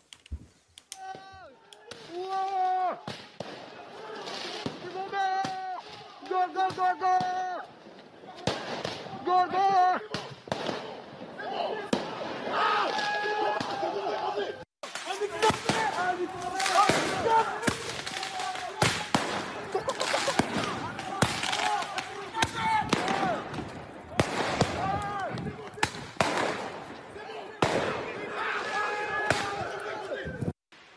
Salut mes CRS, voilà. Je rappelle que vous êtes délégué spécial UDI, région euh, Île-de-France. Euh, ces scènes-là, malheureusement, se répètent un peu partout sur notre territoire, où vous avez des zones d'un autre droit, où les délinquants ont décidé de faire leur euh, loi, et le policier, l'autorité représente finalement, c'est devenu un ennemi pour ces gens-là. Malheureusement, ce ne sont pas des scènes nouvelles, ce sont des scènes qui existent. Ce qui est vraiment euh, frappant, c'est que ça essaime dans l'ensemble du territoire français maintenant. Mhm. Et c'est plus uniquement au sein des grandes métropoles, on voit ça un peu partout. Euh, ce qui, euh, sur cette affaire-là, sur ce dossier-là, la réaction, c'est vrai qu'on a du mal à la comprendre, puisqu'il n'y a pas eu de collusion de ce qu'on dit avec les policiers, mais on voit bien que cette, cette, bah, cette violence augmente. D'ailleurs, je me demande comment ces engins peuvent euh, continuer à être vendus comme ça, parce qu'on voit aujourd'hui que les policiers, euh, et c'est pas uniquement dans ce type de, de, de, problématique, on a aussi ça, par exemple, récemment, on a eu ça avec des, des établissements scolaires où des policiers ont été pris à partie avec ce type d'engin. donc on voit bien aussi que cette question-là pose la question des, de, de là, de, c'est un engin de roue, mais des rodéos et on sait que les policiers, pour justement éviter euh, ces, réactions en chaîne, reçoivent souvent des consignes de ne pas poursuivre les engins de roue. Et là, on voit que finalement, c'est euh, encore une, preuve que l'État est faible. Euh, là, ils ont décidé de suivre et on voit qu'il se passe tout ça. Et c'est pour ça que ça, pose la question aussi de comment protéger nos policiers. Et moi, je, prône depuis plusieurs années qu'on généralise les drones pour, pour poursuivre les engins de roue, pour, bah, en fait, même en fuyant, euh, ce qui est, un, je le dis, un délit pénal. Hein. Aujourd'hui, quand on fuit, c'est un délit. Et eh ben même en fuyant, le drone continuera à poursuivre en toute sécurité. Euh, et on ne peut que regretter ce que, ce que vivent les policiers. On ne peut que regretter qu'il y ait des incidents comme ça. Et malheureusement, de, de, ces, de, ce jeune homme de et de ce jeune homme également, bien, sûr. C'est, mais il faut aussi souligner que c'est un drame, mais ça aurait pu être encore plus dramatique parce que en fuyant, il aurait pu percuter quelqu'un, etc. ça déjà, euh, c'est déjà triste et gravissime puisqu'il y a cet homme de 25 ans qui est mort suite à un refus d'obtempérer. Bien sûr que la, mort d'un jeune ou d'un moins jeune est toujours quelque chose de très triste, enfin euh, pas plus triste, si vous voulez, que toutes les, tous les automobilistes euh, ou les motocyclistes qui se tuent chaque année dans, des accidents. Voilà. Et puis il paraît d'ailleurs qu'il en fait, il, est mort parce qu'il ne regardait pas devant lui, il, regardait, il, vérifiait s'il n'était pas poursuivi et où en étaient les, policiers. Donc, il y, a des, conneries qui se payent parfois très cher, euh, malheureusement. Euh, non, moi, ce qui m'intrigue, si vous voulez, c'est que dans d'autres catégories de la population, quand vous avez des gens qui tombent, qui meurent, qui se blessent, euh, bizarrement, on n'a jamais ce genre de réaction. C'est-à-dire pourquoi, par exemple, on, dit toujours que la France, par exemple, est un, est un pays islamophobe. Enfin, en tout cas, certains gauchos-progressistes font cette accusation régulière de la France et des Français. Je ne vois pas au nom de quoi il dit ça, puisque malgré les attentats que la France s'est prise, malgré toutes les violences euh, qui sont exercées à l'égard du peuple français, euh, le peuple français n'a jamais réagi avec violence. Il n'y a jamais eu de pogrom, et, Dieu merci, euh, contre des catégories identifiées de la population. Il n'y a que dans ces quartiers où lorsque, on, lorsque en plus... Oui, Jean, mais je me, permets de vous couper. Il y a eu sept attentats d'une mouvance d'extrême droite qui ont été déjoués en, en cinq ans. Je rappelle, c'est un fait. D'accord, mais enfin, jusqu'à nouvel ordre, ces attentats, parce qu'ils ont été déjoués, n'ont pas fait de mort. Enfin, oui, bien sûr, mais on est, euh, voilà, et, fort heureusement. Exactement, mais je veux dire, je, je n'ai pas vu, moi, si vous voulez, de quartiers majoritairement peuplés par des, par des Français de souche, où lorsque l'un euh, des membres de ce quartier ou des habitants de ce quartier hmm. euh, se fait tuer ou est blessé, je ne vois pas le quartier s'embraser. et s'attaquer à la police. S'attaquer à la police, etc. Voilà, ça c'est ça c'est C'est pour ça que j'ai commencé en disant que c'est des zones d'un autre droit. Donc, on est, dans des zones d'un autre droit. Encore une fois, c'est même pas des zones d'un autre droit, c'est des, des, zones où une, une certaine population a presque déclaré son indépendance sur ce territoire. Ce sont des nouvelles souverainetés avec des frontières qui, lorsqu'elles sont franchies, eh bien, on a une armée racaille qui vient euh, repousser hors de la frontière de ces quartiers euh, les, forces de l'ordre françaises qui sont perçues comme une armée ennemie. Voilà comment ça se passe. Je ne suis pas d'accord avec tout ce qu'a dit Jean Messia, mais je suis quand même d'accord avec ce qu'il a dit à la fin. C'est-à-dire qu'en effet, il se structure en État. Et lorsqu'un État se sent attaqué, il riposte. Et donc, il envoie ses troupes pour montrer qu'il est capable d'agir. Et là, on a un phénomène qui, aujourd'hui, doit être maté. Et pour arriver à le mater, vous avez trois solutions. Il y a des solutions, en effet, très pratico-pratiques, mais vous n'y arriverez pas tant que vous n'aurez pas euh, un contrôle de l'immigration, parce que malgré tout, ça joue, et là-dessus, je peux rejoindre Jean. Ensuite, vous n'y arriverez pas tant que vous n'aurez pas une politique pénale qui permet de cerner aujourd'hui ces bandes et de les emprisonner. Ça implique de reposer la question des places de prison, de la réponse mm. pénale pour les mineurs, etc. Et vous n'y arriverez pas tant que vous aurez ces grands ensembles urbains. Ben, Parce qu'en réalité, ces grands ensembles urbains, regardez ce qu'ont fait les Danois, ces grands ensembles urbains, eh bien, font que vous avez une logique qui est une logique de déstructuration de la société et de euh, reconstruction d'une parasociété qui fait que, eh bien, euh, de toute façon, si jamais vous les emprisonnez, d'autres revendiqueront le, leadership. Donc aujourd'hui, si vous n'avez pas une, nouvelle politique urbaine, une nouvelle politique migratoire et une nouvelle politique pénale, eh bien, vous aboutirez à ça. C'était déjà le cas il y a dix ans. C'est-à-dire que ce, jeune homme-là qui s'est tué, il était multirécidiviste. Il avait probablement eu des allègements de peine, etc. Bien d'accord, Jean. Qu'est-ce qu'il foutait dehors S'il était resté en prison, il ne serait pas mort. Donc le laxisme judiciaire tue. Mais vous savez que ce n'est pas que la question du laxisme judiciaire. Il n'y a pas de place de prison, donc vous les mettez pas en prison. Ce n'est pas, pas uniquement la question des juges. Ben, c'est la, question des juges, effectivement, en tout, cas, d'un certain nombre de juges. C'est la question, effectivement, de la politique pénale, de l'application des peines. Ah, ça, oui. Euh, voilà, enfin, c'est toute la chaîne pénale qui, est, complètement moisie aujourd'hui, excusez-moi. Ce jeune homme est décédé, et c'est un drame. Un drame. Mais ce qui est, ce qui est certain, c'est que je pense que la question à se poser en dehors de toutes les, les, discours là que j'entends, euh, c'est où, où en est aujourd'hui la police en France, nos forces de l'ordre? Et je, excusez-moi, je finis. Jean. Euh, la police aujourd'hui, elle n'est plus respectée à tous les étages. Elle n'est plus respectée. Euh, on l'a vu, euh, les gendarmes dans les sujets précédents sur des, manifestations écologistes, on leur lance des, boules de pétanque. Donc, je pense qu'aujourd'hui, il va falloir qu'on travaille sérieusement sur le respect de nos forces de l'ordre, sur peut-être également le durcissement et l'exercice des peines de manière effective. Et je pense, alors c'est peut-être complètement utopique, mais je, je pense que nos jeunes devraient aujourd'hui être amenés à travailler, à voir ce que c'est le métier de policier. Je suis avocate en banlieue. Je connais aujourd'hui les conditions de travail des policiers. Je vous le dis, c'est inadmissible. Ils se font insulter, ils se font menacer. Donc c'est là la place de nos forces de l'ordre. Quelle place on veut leur donner aujourd'hui en France? Parce qu'on n'entend que des, beaux discours non, non, mais ça, euh, quand, les quand il, arrive des drames. Mais il va falloir être à, leur côté au quotidien. mais madame, vous avez parfaitement raison, sauf que vous, enfin, vous décrivez bien la situation, mais vous ne donnez pas la raison de cela. La raison de cela, c'est qu'en réalité, nos forces de l'ordre sont prises en tenaille. Elles sont prises entre deux feux.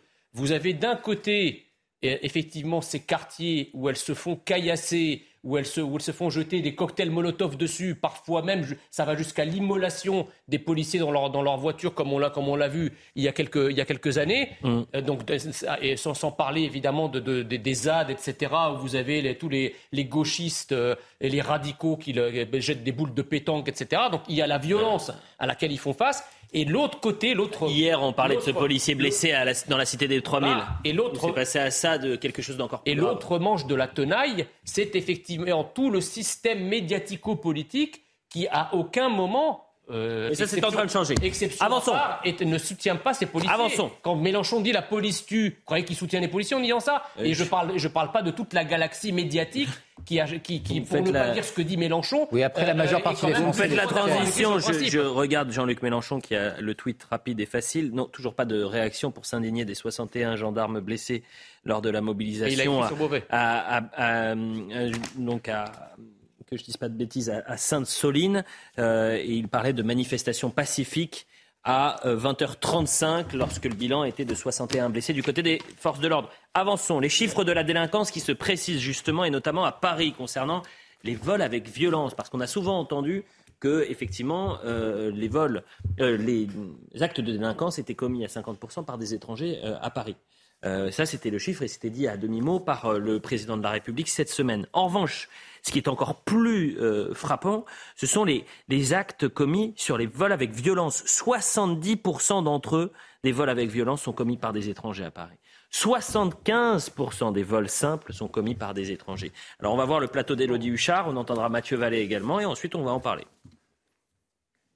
C'est Emmanuel Macron qui a lancé euh, le débat mercredi soir en prononçant cette phrase. Quand on regarde la délinquance à Paris, on ne peut pas ne pas voir que la moitié au moins des faits de délinquance qu'on observe viennent des personnes qui sont des étrangers, soit qui sont en situation irrégulière ou bien en attente de titre. Alors quand on regarde les chiffres dans le détail, effectivement pour l'agglomération parisienne, selon le ministère de l'Intérieur, sur les six premiers mois de 2022, 48% des mises en cause pour des faits de délinquance, tout fait confondu, sont des étrangers en situation régulière ou irrégulière, des chiffres qui montent à 54% quand il s'agit d'atteinte aux biens. Et si on regarde de manière plus précise, les vols, 70,4% des vols commis avec violence et 75,6% des vols simples sont commis par des étrangers à Paris. Alors cependant, il faut faire quand même une nuance et rappeler que Paris est une ville à la fois touristique où il y a une proportion d'étrangers plus importante. Et d'ailleurs, ça se ressent aussi quand on regarde le profil des victimes. En Ile-de-France, 35% des victimes victimes sont d'origine étrangère contre 17% sur le reste du territoire français.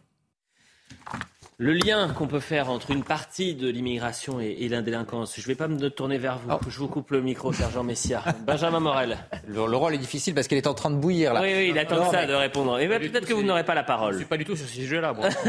et comme le disait bien, oui. Bon, Benjamin Morel, plus sérieusement, 70%. Alors, il y a tout de même une spécificité parisienne, c'est-à-dire que vous avez des vous opportunités. Allez dire qu'à Marseille, c'est pas le cas? Non, mais Attendez, Elliot, je suis pas en train de. Mais vous avez une, spécificité parisienne qui est liée au tourisme et qui est liée à l'opportunisme en termes de vol et de violence que peut représenter la manne des touristes. Donc, ceci étant acté, après, vous avez une réalité. Et ça, je dirais qu'on découvre la Lune, même si évidemment vos chiffres sont inédits, ils sont importants. On découvre un peu la Lune. La question, c'est qu'est-ce qu'on fait? C'est-à-dire que si vous considérez que euh, une OQTF ne peut pas être exécutée, si vous considérez que vous n'avez pas les moyens de renvoyer aujourd'hui les gens qui sont en situation irrégulière chez eux, le constat est beau. Enfin, il n'est pas beau, mais en tout cas, il ne permet pas vraiment d'avancer. Si vous regardez ce qu'ont fait les Danois, les Danois qui conditionnent aujourd'hui l'obtention de la nationalité ou le fait de pouvoir rester sur le territoire au fait de ne pas avoir commis de délit, s'en donnent les moyens. Ils s'en donnent notamment les moyens en ayant une politique de reconduite à la frontière et de centre externaliseur du Danemark qui permet justement d'avoir une vraie efficacité en termes de politique migratoire. Donc, tant qu'on n'aura pas fait ça, eh bien, on aura des constats et on aura des vœux pieux. Une question. Fatan Idri, d'abord. Non, il n'y aura pas de question ce soir, mais vous allez réagir. Non, non, non, je sais, je vous connais. Euh, Fatan Idri. Oui, donc sur, les, sur ces chiffres, je suis- c'est vrai que je suis un peu étonné parce qu'il me semblait que les statistiques ethniques étaient n'étaient pas légales. Ça, c'est euh, légal. C'est légal et c'est Alors, nationalité. c'est- c'est là où il ne faut pas confondre du coup. Les étrangers, ce ne sont pas les gens d'origine étrangère. Ah bon? Donc, je crois que euh, Emmanuel Macron a parlé de personnes en situation irrégulière. Euh, si on parle de, de- de personnes en situation irrégulière, il faut bien comprendre quelque chose. Euh, effectivement, c'est ce que disait Benjamin, euh, les OQTF ne sont pas réalisés. Et ce, qui est, et ce qui est grave, c'est qu'elles ne sont pas réalisées aussi et surtout quand il y a eu des condamnations pénales. Et c'est en fait là, on rentre dans un cercle vicieux. Parce qu'une personne qui n'a pas de papier n'a pas le droit de travailler Et donc, elle a besoin de voler. Elle n'a pas besoin de voler parce qu'on ne devrait jamais avoir besoin de voler, mais malheureusement, il- ça engendre encore de la délinquance. Et comme les OQTF ne sont pas réalisés, il, reste sur le territoire national sans avoir le droit de travailler ou alors de travailler dans des conditions euh, bah, sans, sans autorisation. Et, euh, et donc, on arrive Communiqué malheureusement à ce de, type communiqué de... la préfecture de police de Paris en date du 29 octobre. Et c'est un peu long, mais je veux vraiment qu'on soit précis. La part des ressortissants étrangers dans la délinquance commise à Paris s'élève à 48%. Vous l'avez vu. En revanche, sur la même période, et pour certains types de délits, la part des mises en cause étrangers est supérieure à cette moyenne. Ainsi, 70,4% des vols avec violence et 75,6% des vols simples sont commis par des étrangers à Paris. C'est aussi simple que ça. Voilà. Jean Messia. Pas de question. non, mais vous avez raison quand vous dites que effectivement les étrangers, c'est pas les Français d'origine étrangère. Et Dieu soit loué, parce que si vous ajoutez euh, aux, aux délinquants étrangers les délinquants qui sont d'origine étrangère, là c'est pas 70% que vous allez avoir. C'est pour là Très 90, intéressant ce que vous dites. 95%. Non, mais ce qui est intéressant, Et- et selon là, la notion. le et là pour le coup on peut pas le savoir parce Attendez, que les statistiques ethniques sont voilà, interdites. ils le disent dans le communiqué. Sur la notion les- d'étrangers, les binationaux sont-ils susceptibles d'être comptabilisés dans- comme étrangers? Une seule nationalité seulement peut être enregistrée en procédure. Il s'agit de la nationalité qui est déclarée ou revendiquée par le mis en cause. Donc euh, vous n'avez pas justement les, euh, euh, les, les binationaux. Enfin, cela- binationaux. Tout cela pour dire Voilà. que dans les grandes villes, la majorité, voire l'écrasante majorité de la, de la délinquance est d'origine étrangère. Donc le problème, si vous voulez, c'est que je ne, je ne comprends pas. Est-ce que lorsque- vous êtes en train de dire que la quasi-majorité des gens d'origine étrangère sont des délinquants Est-ce que c'est ce qui Je- est dit Non, mais je vous pose la question. Non, mais est-ce que, est-ce que ce qui est dit, c'est ce qui est dit ou pose pas la question. Mais non, mais moi je lis les statistiques.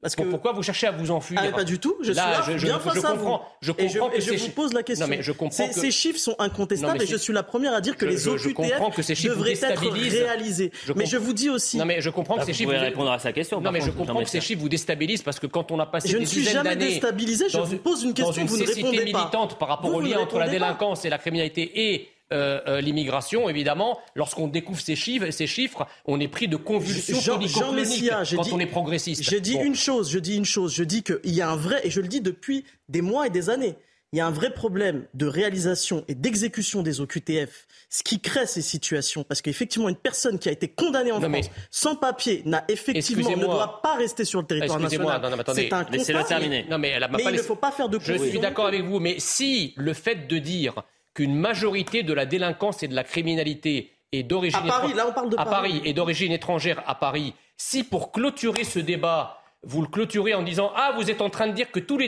étrangers Ah non, sont délinquants et criminels, pas on va ça. pas s'en sortir parce que personne ne dit ça en vrai. Je n'ai pas dit Donc ça. si vous dites ça, c'est un une manière de un- clôturer le a- débat à bon compte et on comprend plus rien et personne ne le dit il y a en un fait. constat qui est et qu'on peut pas nier, il y a, un vrai, il y a une, une vraie problématique, et notamment d'exécution des OQTF, surtout pour les personnes qui ont réalisé des délits. Alors- Je pense qu'aujourd'hui, très peu de personnes, ne- enfin tout le monde souhaite que les OQTF des personnes Moi, qui ne respectent question. pas la loi française Oui, soient réalisées. Mais Maintenant, je dis attention, problème, les- c'est- je dis aussi les Oui. enfants, les enfants d'immigrés, les deuxième, troisième génération, vous savez bien souvent, sont français. eux, ils sont amalgamés à tout ça, mais bien souvent, ces, Mais parce ces gens-là, tout pour être non, amalgamés. non, Dans- mais- dans- dans- dans le- On tourne un peu en rond. Benjamin Non, non, Morel, les solutions. non, mais il faut- Non. mais juste un- une question. Si, Non, quand il y a pas de Emmanuel- question. Quand Emmanuel Macron décide de disséminer les migrants à travers toute la France, Mhm. est-ce qu'on a bien conscience, avec les chiffres qu'on a entendus ce soir, que ça revient aussi à disséminer une grande partie de la délinquance et de la criminalité si sur vous, des territoires si vous me posez la question de la régulation, du- si vous me posez la question de la régulation d'immigration, je suis pour une immigration régulée, très régulée. Pourquoi? Parce qu'aujourd'hui,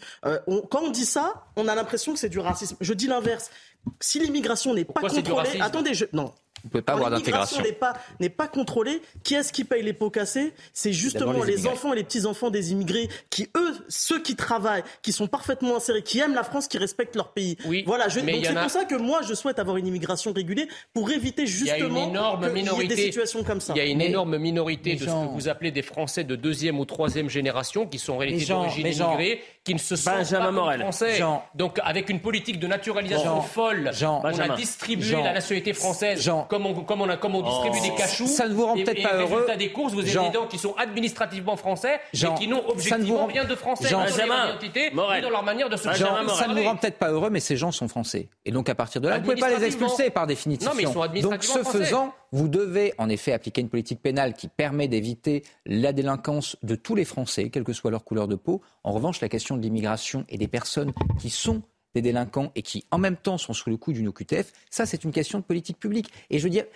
là, le, débat qu'on a est fondamentalement idéologique. Mais il ne fait pas avancer le problème. Le problème aujourd'hui, c'est est- comment est-ce que vous exécutez Vous avez déjà 70% de la délinquance, les chiffres vous le montrent. Comment est-ce que vous faites exécuter les OQTF Le sujet, il est là. Il est là. Tant qu'on n'aura pas réglé ce problème, Bah- on pourra avoir tous les débats idéologiques, on Déjà, pourra non, vaporer autant qu'on veut sur l'immigration, on n'aura rien réglé. Déjà, on Comment les est-ce laisse que pas vous réglez rentrer. Déjà, on les laisse pas rentrer. Mais ils sont là, mais ils sont là, ils rentrent de façon fait, illégale. attends, attendez, les, Les gens, Vous savez quoi? Les étrangers, là, les 70%, les chiffres qu'on vient de voir, les 48%, les 70%, ce sont des étrangers aujourd'hui.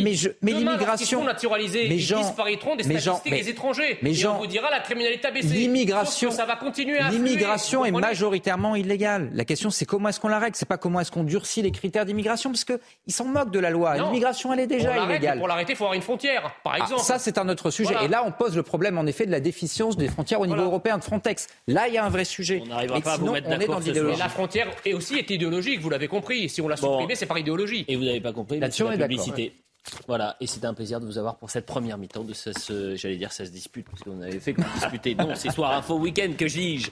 Merci Parce à tous les trois. Dans un instant, un nouveau plateau. On reviendra évidemment longuement sur ce qu'il s'est passé à Sainte-Soline et ces 61 gendarmes qui ont été euh, blessés lors d'une manifestation interdite avec un, un soutien de certains responsables politiques. Euh, J'attends les réactions de Yannick Jadot, de Sandrine Rousseau, de Jean-Luc Mélenchon pour condamner ce qu'il s'est passé lors de cette manifestation interdite, pour condamner les violences contre les forces de l'ordre. Pour l'instant, j'ai rien. Donc j'espère que pendant la publicité, on aura des nouvelles informations et je vous promets, je vous assure que je vous le donnerai. Euh, merci Benjamin Morel. Merci, Faten Endri. Il faut revenir un peu. Vous reviendrez le week-end? Plaisir. Et je- y a Jean Messia. ah ben j'allais vous dire, et vous pouvez choisir votre plat. Non mais vous pouvez choisir votre plateau et vous pouvez choisir si Jean a le droit de venir ou non. Et Benjamin aussi, bien sûr. Jean, vous allez bien? Plaisir. J'espère bien. Jean, Jean Messia, 22h22. Toujours Bien. pas de. Compte- Non, mais je fais un Compte appel Twitter. à- Compte à- au directeur général de. Twitter France, Damien Viel. Ah, il s'appelle Damien Ville Voilà. Ok. Vous pouvez pas faire un... Non mais faites-le en anglais pour Elon Musk. Oh, oui. Please, Ellen, restore my account. Bon allez, merci à tous les trois. Dans un instant, un nouveau plateau, un nouveau débat. Ça va chauffer.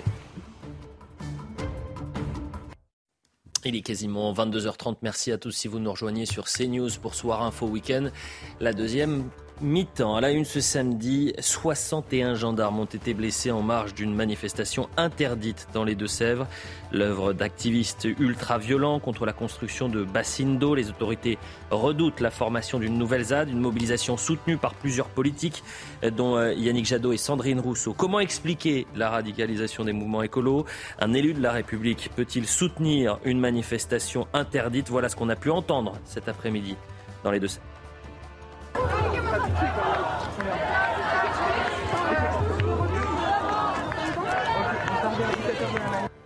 Euh, le président de la République en a parlé à, demi-mot, mais ce que vous voyez, ce sont euh, ces tensions à, Beauvais. Va-t-on vers une nouvelle nuit de tensions à Beauvais Hier, l'un des quartiers s'est embrasé après la mort d'un jeune homme dans une course-poursuite avec la police, jet de projectiles, tir de mortier d'artifice. Les forces de l'ordre ont fait face à une situation extrêmement violente. La preuve en images. Quand vous venez dans un territoire qui n'est pas le vôtre et que vous commettez des actes répréhensibles, que vous créez des victimes et que vous ne respectez pas les lois du pays qui vous accueille, il y a un sujet surtout quand vous, entrez dans ce pays de manière irrégulière.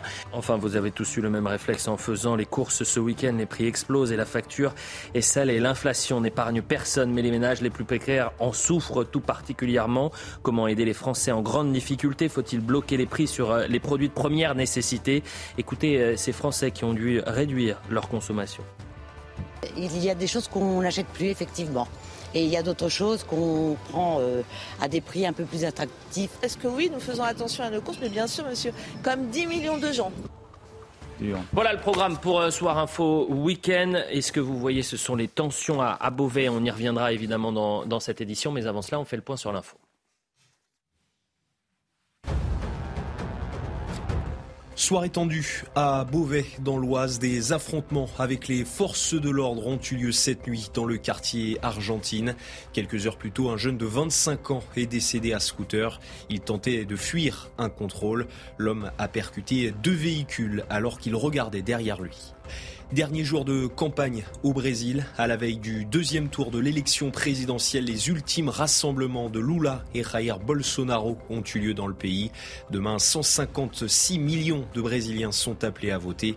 Les derniers sondages donnent la victoire à Lula, l'ex-chef d'État de gauche. Et puis le Paris Saint-Germain s'impose contre Troyes, une victoire dans la douleur, malgré l'ouverture du score des Troyens par l'intermédiaire de Mama Baldé. Vous le voyez sur ces images. Lionel Messi, Neymar et Kylian Mbappé ont ensuite réagi. Un succès 4 buts à 3 qui permet aux Parisiens de conforter leur avance en tête du classement de la Ligue 1 pour le point sur l'information pour cette deuxième mi-temps de Soir Info Week-end. Christian Proutot, merci d'être avec vous. Nous, vous êtes fondateur du GIGN. Bonsoir Christian. On est avec euh, euh, Marc Hainaut, journaliste à Boulevard Voltaire. Bonsoir. Marc et Pierre Gentillet, avocat. Bonsoir. Maître Pierre, bonsoir. Edwige Diaz est euh, en direct également avec nous, député RN de Gironde. Merci Edwige. On vous retrouve Edwige Diaz dans un instant. Ce qu'on veut, c'est faire d'abord un point sur ce qu'il s'est passé à Sainte-Soline, journée de violence dans les Deux-Sèvres. et pour être clair, essayer de, comprendre euh, ce qu'il s'est passé. Vous avez 5000 personnes qui se sont euh, rassemblées alors que la manifestation était interdite. 3 à 4000 personnes euh, ont été nassées dans un, on va dire, un, moment de grande tension, de grande violence. C'est ce qu'expliquait la préfète. Et à l'intérieur de ces 3 4 000 manifestants, vous aviez des black blocs avec 300 à 400 éléments radicaux. Le bilan est extrêmement lourd puisqu'il fait état de 61 gendarmes blessés, dont 22 euh, sérieusement. Le point sur place avec notre envoyé spécial Mathieu Devez. Retour au calme ici à Sainte-Soline dans les Deux-Sèvres après cette première journée de manifestation. Une manifestation, je vous le rappelle, interdite par la préfecture, mais qui a quand même mobilisé 4000 personnes, dont 10% de Black Bloc, c'est-à-dire 400 Black Blocs. La manifestation a débuté aux alentours de 10 heures dans une ambiance relativement calme, avec de la musique, des stands pour se nourrir, pour s'abreuver, des militants écologistes, des familles, des retraités, des responsables politiques également. On a pu croiser Yannick Jadot, Sandrine Rousseau et Philippe Poutou, et c'est aux alentours de 14 heures que la situation est devenue de plus en plus tendue. Trois cortèges ont été créés par les, manifestants pour converger vers le chantier de cette méga bassine. Et c'est là que les Black Blocs ont donc affronté les forces de l'ordre. D'un côté, les Black Blocs avec leurs tirs de mortier, leurs bâtons et des gaz lacrymogènes et des grenades de désencerclement côté forces de l'ordre. Les manifestants n'ont pas réussi à intégrer, même s'ils ont endommagé la barrière, ils n'ont pas réussi à intégrer donc ce chantier de méga bassine. On dénombre tout de même 22 gendarmes blessés, 6 personnes interpellées et 4 blessés côté manifestants. 22 sérieusement, hein, blessés sérieusement et 61 gendarmes euh, blessés. Euh, je vais vous faire euh, réagir peut-être à ce tweet de Jean-Luc Mélenchon. C'était il y a une heure à peine. Manif pacifique, manif pacifique contre les bassines et une nouvelle fois trois députés frappés et aspergés de gaz lacrymo. Lisa Bellucco, Europe Écologie Les Verts, Manon Meunier et Prudhomme, LFI. Une police républicaine. Il se pose la question de savoir si notre police est, est républicaine. Pas un mot pour ces gendarmes qui ont été blessés cet après-midi. 61 gendarmes blessés, dont 22 sérieusement. Edwige Diaz, euh, vous êtes avec nous euh, en direct. Je rappelle que vous êtes député du Rassemblement euh, national. Quel regard vous portez sur ce qu'il s'est passé cet après-midi dans les Deux-Sèvres et la réaction de Jean-Luc Mélenchon? Bonsoir. Alors, euh, moi, en, tant que députée de Gironde et en tant que conseillère régionale de Nouvelle-Aquitaine, je me suis euh, rendue à Sainte-Soline, accompagnée de mon collègue député Grégoire de Fournas et de mon collègue conseiller régional Olivier Guibert. Nous avons voulu nous rendre sur site pour déjà témoigner euh, notre soutien aux forces de l'ordre et puis dire à ces forces de l'ordre qu'elles transmettent notre, notre, désir de prompt rétablissement aux soldats qui ont été blessés. Et nous avons surtout voulu dénoncer l'attitude irresponsable des élus de, de la NUPES qui ont manifesté, mais là, ça s'appelle plus une manifestation, c'est quasiment de la radicalisation. Ils ont été manifestés aux côtés de personnes violentes qui ont jeté des cocktails Molotov dans le cadre d'une manifestation qui était interdite. Et en fait, on s'est rendu compte d'une chose, c'est que ces gens-là n'avaient qu'une seule volonté, c'était de tout casser et surtout de s'en prendre aux forces de l'ordre. Et donc, moi, mon interrogation, c'est qu'est-ce que Darmanin, qu'est-ce que M. Darmanin a encore raté? On se retrouve encore avec des black blocs, comme au moment des Gilets jaunes. Enfin, cette manifestation, en tout cas ce rassemblement, euh, il avait été annoncé, préparé, puisque moi je les ai vus. Il y a eu un chapiteau. Ce soir, ils ont tiré des feux d'artifice. Et je me dis, voilà, qu'est-ce que M. Darmanin a encore raté ce soir? En tout cas, il est évident que les députés du Rassemblement national lui demanderont de rendre des comptes. Gias, vu que vous étiez sur le terrain, moi ce que j'ai pu comprendre, c'est qu'il y avait euh, finalement deux zones. Une zone légale en quelque sorte, un campement qui a été, qui s'est construit sur une zone privée, et à ce moment-là, les policiers ne pouvaient pas intervenir. C'est là où tous les manifestants entre guillemets se sont mobilisés. C'est là où euh, Yannick Jadot et Sandrine Rousseau ont pu prendre la parole. Et puis ensuite, il y a eu cette manifestation euh, non loin de cette bassine qui est en train d'être construite. Et là, à ce moment-là, c'était, on entrait en quelque sorte dans l'illégalité. C'est bien ça qui s'est passé. Oui, c'est ça. En fait, on, a vu euh, cet attroupement euh, de plusieurs milliers de personnes qui voulaient en découdre avec euh, les forces de l'ordre et qui ont instrumentalisé en fait ce sujet de l'eau, de l'écologie, de l'agriculture et des bassines. Mais en fait, on voit juste que ces gens-là, ils n'ont qu'une seule envie, c'est créer une nouvelle ZAD. Moi, j'ai été particulièrement choquée par le tweet de Madame Rousseau euh, qui, fait un hashtag désobéissance. Mais ces élus euh, sont tous sauf républicains. Euh, leur attitude est irresponsable, elle est dangereuse, elle est anti-républicaine clairement, moi, je ne comprends pas ces, élus de la NUPES. Je me demande qu'est-ce qu'ils cherchent, en fait. Qu'est-ce qu'ils cherchent? En tout cas, ce que je vois, c'est qu'ils dégradent tout, euh, qu'ils s'autorisent des choses que voilà qu'on n'autoriserait pas aux, citoyens. Et moi, je déplore euh, ces attitudes qui font honte à la République. 61 gendarmes ont été blessés. Je, je cite euh, Gérald Darmanin, dont 22 sérieusement. Ce chiffre démontre que ce n'était pas une manifestation pacifique, mais un rassemblement très violent. J'espère que toutes les forces politiques républicaines condamneront ces euh, violences. Pour être totalement transparent, euh, en tout début d'après-midi, lorsque j'ai compris que euh, Yannick Jadot se rendait sur les lieux et qu'il avait réagi à, nos micros, j'ai voulu évidemment avoir son interprétation, l'explication que, de Yannick Jadot ce soir. Il l'a refusé. Voilà. J'essaye de voir s'il va condamner les actes de violence et ce qu'il s'est passé. Pour l'instant, aucune réaction du côté de Yannick Jadot pas tenté euh, Sandrine Rousseau. Peut-être fallait-il le faire. Je me tourne vers vous, euh, euh, Marc Christian Prutot. Je rappelle que vous êtes fondateur du GIGN. Donc la sécurisation des zones, vous connaissez. les mouvements de tension, vous connaissez. Vous êtes un expert justement du maintien de l'ordre. Quel regard, vous, l'expert, vous avez sur ce qu'il s'est passé cet après-midi? Ben, Ce qui peut se passer en zone ouverte, quand on a même ce qui semble pas beaucoup au départ de personnes, mhm. mais avec un noyau dur qui est déterminé à en découdre et à faire, à utiliser un peu comme un punching ball, euh, les forces de police euh, pour faire une sorte d'exutoire et en même temps en découdre. Il ne faut pas se, se, tromper. Ces gens-là, c'est les mêmes qu'on va retrouver dans d'autres dans d'autres événements. Dans les manifestations à Paris, dans les manifestations des Gilets jaunes, que dis-je? Ils, ils, font le tour. Le seul but, c'est d'en découdre. C'est de taper, si possible, euh, essayer de ne pas en prendre, mais d'en donner. Mhm. Un peu comme si tout d'un coup, l'exercice auquel ils se livraient c'était euh, une manière de, démontrer qu'il n'y a que la force qui peut se faire contre l'état de droit. Vous avez dit, vous avez dit Christian, que c'était compliqué d'agir en zone ouverte, c'est-à-dire que c'est plus compliqué pour les forces de l'ordre de contrôler une zone comme celle de euh, Sainte-Soline plutôt que, euh, par exemple, la place de la République à Paris ou, une place lambda dans, dans, une zone urbaine. Absolument, vous voyez déjà rien qu'en nombre d'effectifs. Euh, plus de 1000, 1700. 1000 gendarmes, 1700 gendarmes. Mhm. Sur une manifestation, on est à deux, deux escadrons, trois escadrons, c'est-à-dire 300 gendarmes ou, mhm.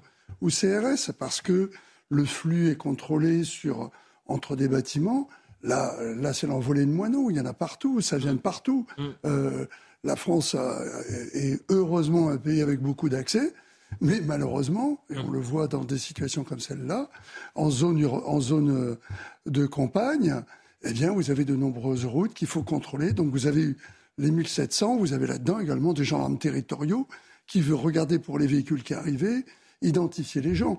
Ce que je pense, c'est qu'en profondeur, il y a eu tout ce travail d'identification qui a été fait mmh. et qu'on ne va pas se limiter à six, six pauvres arrestations par rapport euh, à 61 gendarmes touchés. 61 gendarmes blessés, dont 22 sérieusement, 6 interpellations, vous l'avez dit, alors que, et ça ce sont les chiffres de la préfète euh, à 19h, c'est-à-dire qu'il y avait 400 euh, éléments professionnels, des professionnels de la casse, des professionnels de la castagne contre les forces de l'ordre, 400, 300 à 400 black blocs. Voilà ce qui, a été dit par la préfète. Marc sur l'aspect plus politique, et on a entendu la colère de la députée RN Edwige Diaz sur l'irresponsabilité de certains politiques qui sont allés soutenir ces manifestants. Je répète, attention, parce que ça, ça va être aussi leur défense, j'imagine, c'est de dire, mais attendez, vous êtes fous moi, je suis pas du tout allé me castagner avec euh, les, forces de l'ordre. Moi, j'étais avec les manifestants pacifiques sur cette euh, passerelle qui était légale, ce campement, puisque c'était dans une euh, zone privée et autorisée. J'étais pas du tout avec les black blocs. Diffamation. Faites attention. Alors, c'était une manifestation qui était interdite, premièrement. Deuxièmement, mais heureusement qu'ils ne sont pas allés à la castagne. Moi, moi, quand je vois des jets de boules de pétanque et des jets de cocktails Molotov contre les forces de l'ordre, puisque c'est ce qui est arrivé a priori pendant cette manifestation, à un moment donné, il y a des éléments qui ne, qui ne se sont pas énervés sur le coup. C'était des actes prémédités. Il y a eu des violences préméditées contre les forces de l'ordre. Des gens sont. J'imagine que dans un champ, on a du mal à trouver une balle de pétanque. Mal avec des épines de maïs, on peut difficilement faire des cocktails Molotov, en tout cas, euh, à ce qu'il me semble. Ça, c'est la, première chose. Deuxièmement, sur l'aspect politique, la NUPES se met hors la loi en réalité. Ils vont à une manifestation interdite, ils vont soutenir une manifestation qui l'est. Sandrine Rousseau en appelle à la désobéissance. Donc à un moment donné, on a des députés qui se mettent hors du cadre de la loi, hors du cadre républicain. La NUPES, on le voit bien depuis des mois, fait une politique du coup de com, fait une politique de l'agile propre, puisqu'en réalité, comme ils ont du mal à porter du fond, ils vont essayer d'amener de la forme, ils, vont essayer de créer du buzz. Mais là, je pense qu'ils sont allés beaucoup trop loin. En l'espèce, ces députés de la NUPES ont validé ont avalisé une manifestation interdite, une manifestation violente et ont excusé par leur présence et par leur refus de condamner les violences à l'encontre des forces de l'ordre. Je pense qu'on ne va pas s'arrêter là et je pense qu'en réalité, si la NUPES n'a pas encore répondu de manière très officielle après ces violences, c'est parce qu'ils sont. Mais Marc, leur réponse, elle va être très simple. Elle va dire Marc Hainaut, vous dites n'importe quoi. Pourquoi? Parce que je n'étais pas à cette manifestation. J'étais au rassemblement pacifique euh, des euh, anti-bassines dans ce campement qui était totalement légal. Vous voyez ce que je veux dire? Ils vont jouer sur cette ligne-là. Pardonnez-moi, mais comment est-ce qu'ils peuvent ignorer ce qui s'est passé? Pardon, justement, moi j'ai regardé, j'ai regardé pendant le moment là où vous, vous passiez le sujet, je suis allé regarder les, en particulier les réactions de certains députés de gauche et notamment d'une députée qui a participé, Sandrine Rousseau.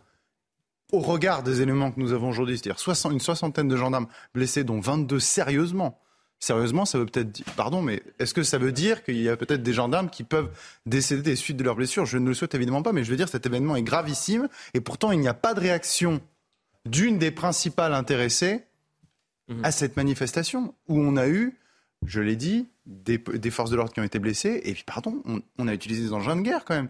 On a parlé de tirs de mortier, j'ai bien entendu ce que j'ai entendu, je n'en reviens pas, je suis mhm. stupéfait mhm. que des députés de la République qui d'ailleurs passent leur temps à insulter leurs collègues du Rassemblement national parce qu'ils sont contraires, parce que leurs valeurs, leurs, propos sont contraires aux valeurs de la République, parce que ce serait un parti anti-républicain. Mais pardonnez-moi, mais qui sont les anti-républicains ici? Qui sont les séditieux? Hmm. Enfin, ces parlementaires, ces parlementaires n'ont pas conscience. J'espère que c'est gravissime, n'ont pas conscience de ce qu'ils font.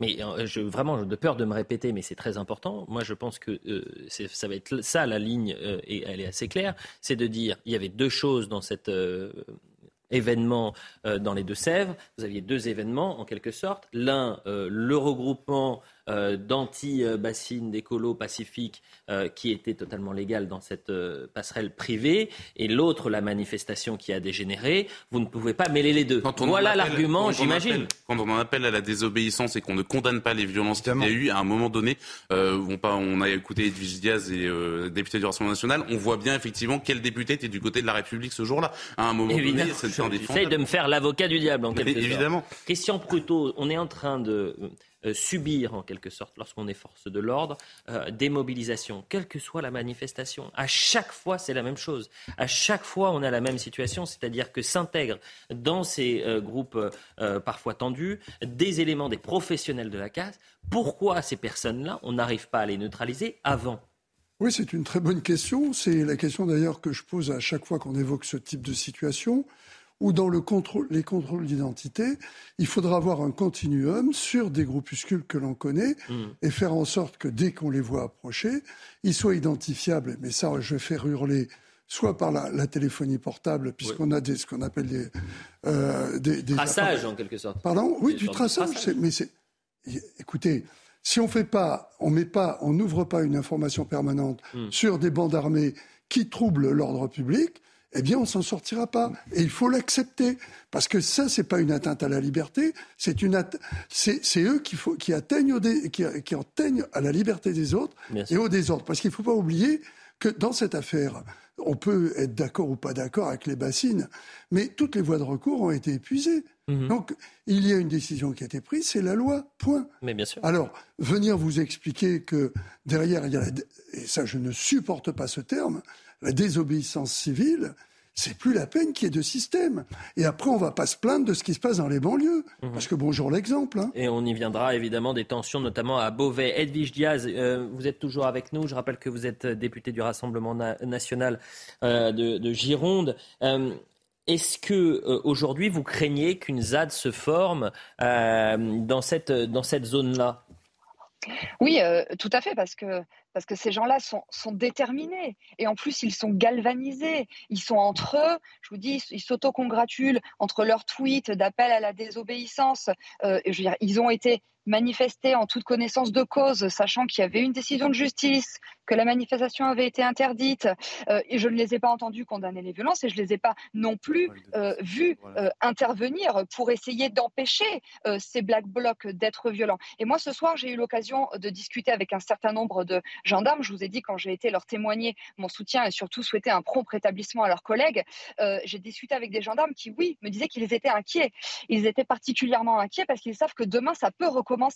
Et, euh, ils me faisaient la remarque pertinente euh, suivante, euh, c'est que on, arrive sur un pont, parce que là, mardi, c'est férié, donc il y a un pont. Donc en fait, ils craignent que ce regroupement s'installe durablement et au final que ces gens-là, qui sont très, très organisés, arrivent à se constituer en ZAD. Ce soir, on a fait un, un tour de voiture dans, le périmètre et, on les a vus. Ils ont, je vous dis, c'est devenu euh, cette commune de, de Sainte-Soline est devenue presque une zone euh, à part, une zone de non-droit. Il y avait des genres de, barrages. On vous demandait où vous alliez. Euh, il y avait des, ils, se repéraient entre eux pour dire les, policiers sont partis, ils sont revenus. Donc en fait, ces gens-là sont très organisés. On a vu des tentes. Ils avaient une belle sono. Je vous dis, j'ai même vu des feux d'artifice. Ils devaient fêter ce qu'ils ont vu, ce qu'ils ont fait aujourd'hui. Donc voilà, oui, bien sûr. Moi, je crains que ça se transforme mmh. en ZAD. Et en tout cas, c'est aussi l'inquiétude des gendarmes que j'ai eu l'occasion de rencontrer ce soir. Réaction, euh, par exemple, il y a 5 heures de Sandrine Rousseau. Il y avait 1700 policiers et gendarmes, plusieurs hélicoptères. Il y a la cellule Déméter, la surveillance par caméra des allées et venues des opposants aux bassines. Tout cela pour protéger un accaparement de l'eau en pleine période de sécheresse. Voilà ce qu'elle a pu dire. Et effectivement, Et elle a, rien publié il y a des heures, heures. 10 heures, hashtag déobé déobéissance. Sandrine Rousseau qui n'a pas Gérald. Darmanin au Stade de France. En fait, c'est une absence totale de. Intervention. Écoutons justement Yannick Jadot et et Sandrine Rousseau qui étaient présentes, je le répète, dans cette partie entre guillemets légale et ce campement privé où ils reviennent sur le fond du dossier. Ce qui se joue ici, c'est euh, une première étape d'une forme de guerre de l'eau et, et cette guerre de l'eau euh, commence à voir le jour un peu partout en France. L'agriculture n'a jamais eu besoin de bassines. Par contre, on a toujours eu besoin du cycle de l'eau et de préserver ce cycle de l'eau. Et aujourd'hui, il est perturbé par de l'agriculture intensive, par la disparition des haies, des zones humides, par l'usage de pesticides. Donc c'est tout ça qu'il faut modifier pour, euh, laisser la planète filtrer l'eau dont nous avons absolument besoin pour boire. Je suis là, comme depuis des années, pour combattre des projets totalement Ce sont des projets d'avant le dérèglement climatique, ce sont des projets d'avant la sécheresse. Et puis surtout, c'est euh, nous ce qu'on on se bat pour euh, une autre agriculture, pour une agriculture paysanne, pour une agriculture qui se fait pas sans la nature, contre la nature.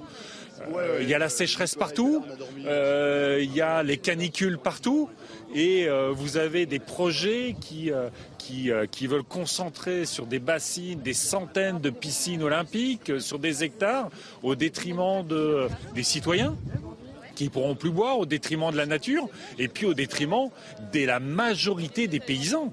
Pour les déclarations d'Yannick Jadot et Sandrine Rousseau. Pierre Gentillet, moi je vais vous faire réagir à ce que vous allez entendre maintenant. On l'a entendu très court euh, au moment du sommaire. Et moi j'ai besoin de comprendre qu'est-ce que ça a à voir avec la lutte contre le réchauffement climatique? Qu'est-ce que ça a à voir avec euh, la volonté de créer un nouveau modèle agricole? Ce que vous allez entendre maintenant de la bouche des militants qui sont venus en quelque sorte euh, eh bien, en tension avec les forces de l'ordre. Écoutez.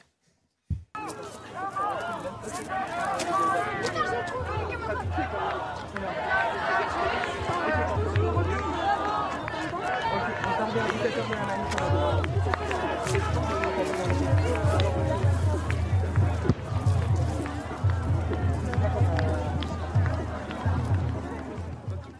avez bien lu les sous-titres et on pouvait entendre tout le monde déteste la police. Quel lien Quel rapport? Bah, c'est assez simple, c'est une manifestation d'extrême gauche et nous savons très bien ce que l'extrême gauche pense de la police. Ce slogan est connu, nous l'avons entendu maintes, maintes fois. Je me souviens l'avoir entendu moi aussi, même quand j'étais étudiant, de la part de syndicats d'extrême gauche.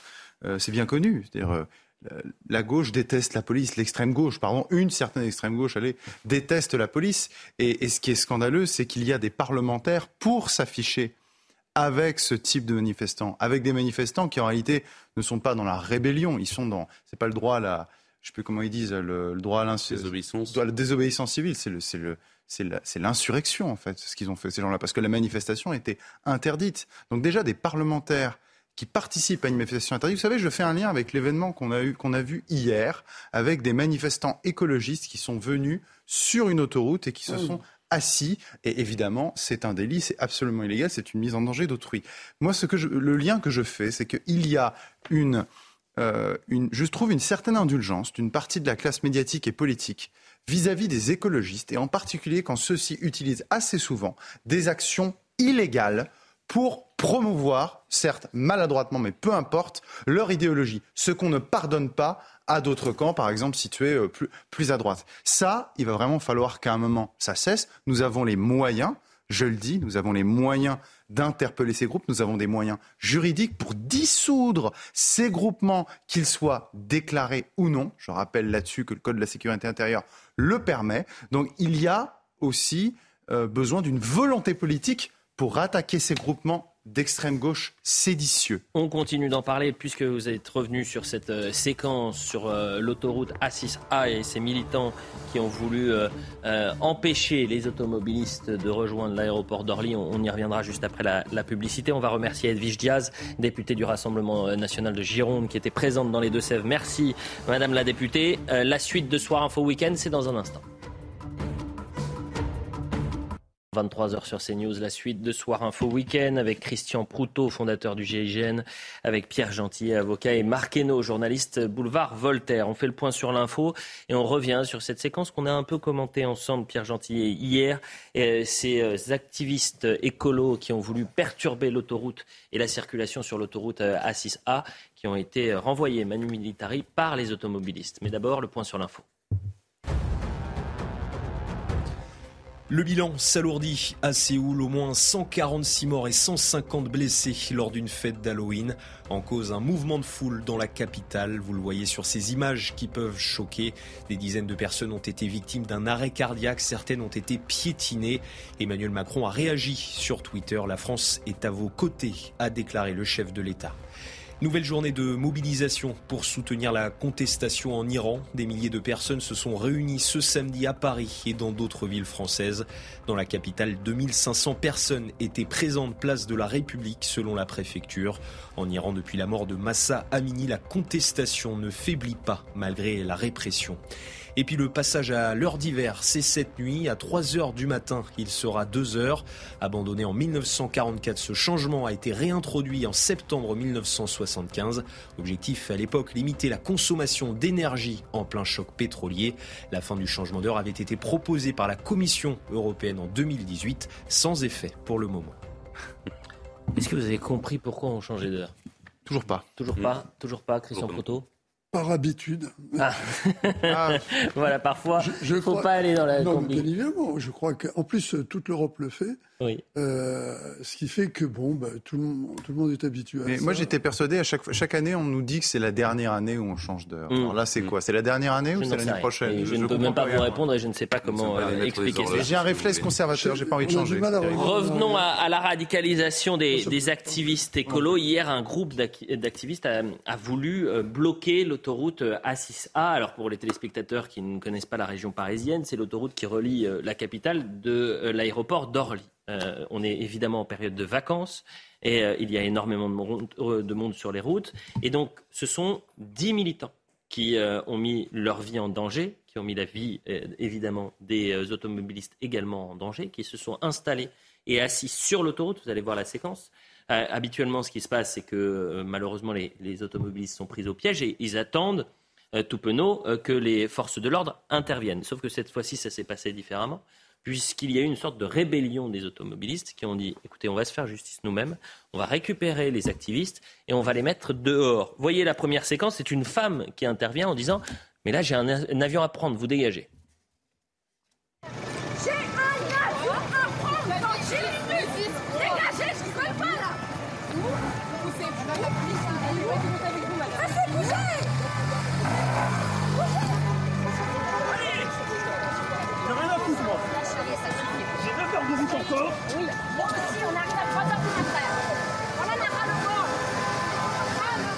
Quelques minutes plus tard, les forces de l'ordre sont euh, arrivées et vous allez voir à ce moment-là, euh, un, un policier euh, dit à, à- à l'un des militants "Écoute, tu vas rester là parce que s'il t'arrive quelque chose, j'ai pas envie de finir en prison." T'as vu, je suis gentil, mais je suis désolé. Caméra ou pas caméra, moi, il y a une voiture qui t'écrase, je suis dans la merde. Tu restes là. Je vais pas aller en prison pour toi. hein. Voilà pour ces deux séquences. Euh, fascinant de voir à quel point Marqueno, vous avez euh, aujourd'hui les, automobilistes qui ont dit mince, pour être poli, à, ces euh, 10 militants qui ont voulu bloquer des milliers d'automobilistes. Oui, il faut croire qu'ils sont moins courtois que dans le centre de Paris. Euh, plus sérieusement, non, ce qui, est, ce qui est incroyable avec cette séquence, c'est qu'on voit quand même une radicalisation progressive se mettre en place.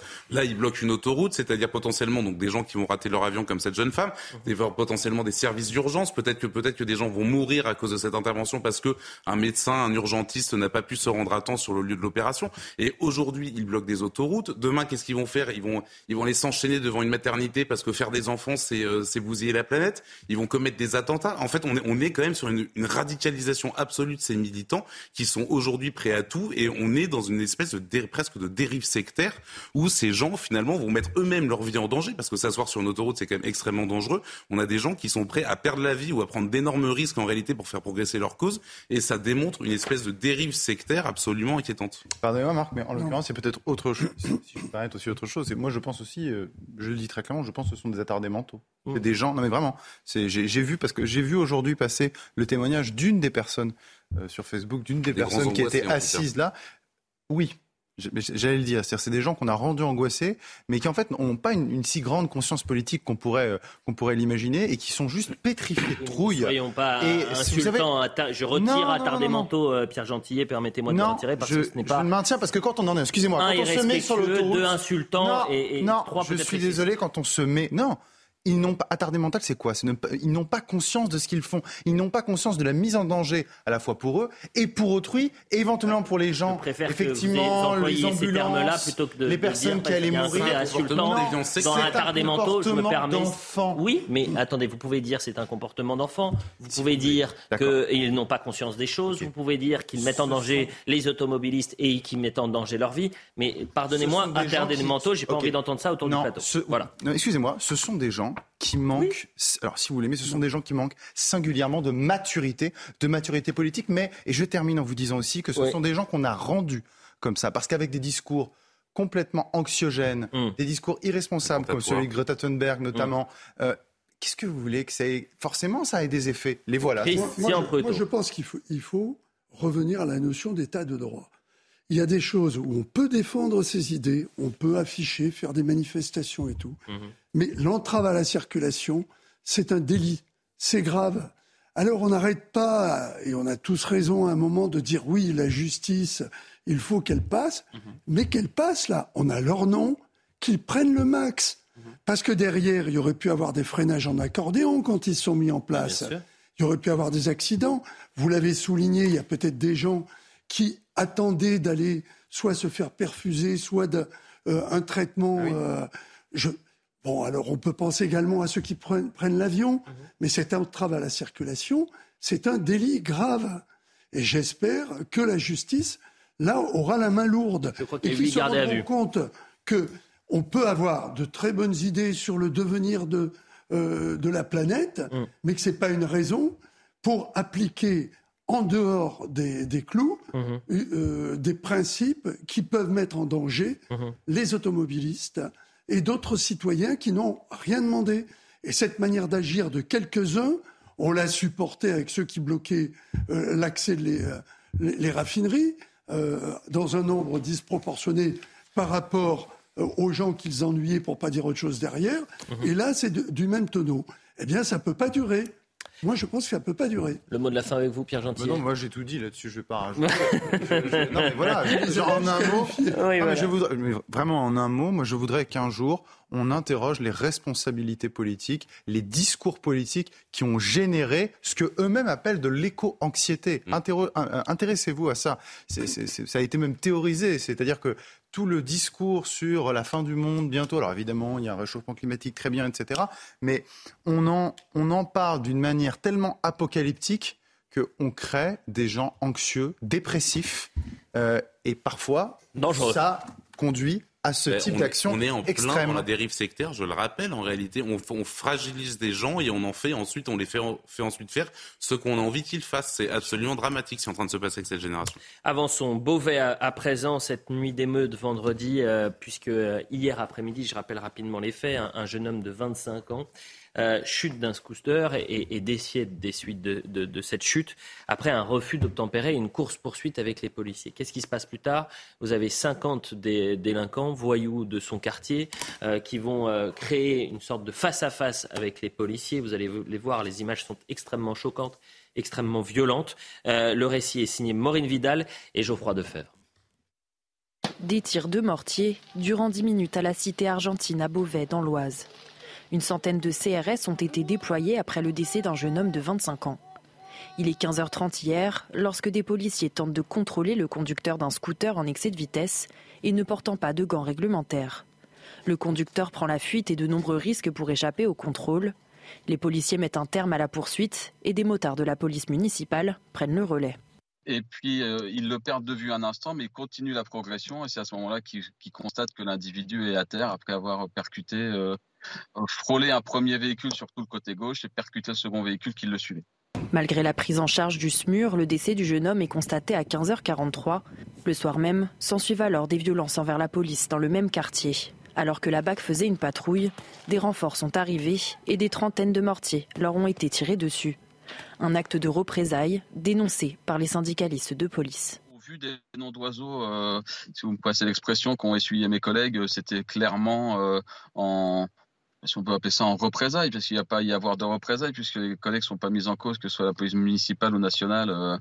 euh, c'est un refus d'obtempérer, c'est un drame. hein. C'est un jeune qui perd la vie, certes, mais il a percuté des véhicules seuls. hein. Deux personnes ont été interpellées le soir même. Pour le moment, les forces de l'ordre ont déployé un dispositif sur place pour le week-end, craignant de nouvelles violences. Écoutez, revivez à présent cette séquence où les forces de l'ordre interviennent et là vous allez avoir une pluie de tirs de mortier d'artifice, engin extrêmement violent et dangereux.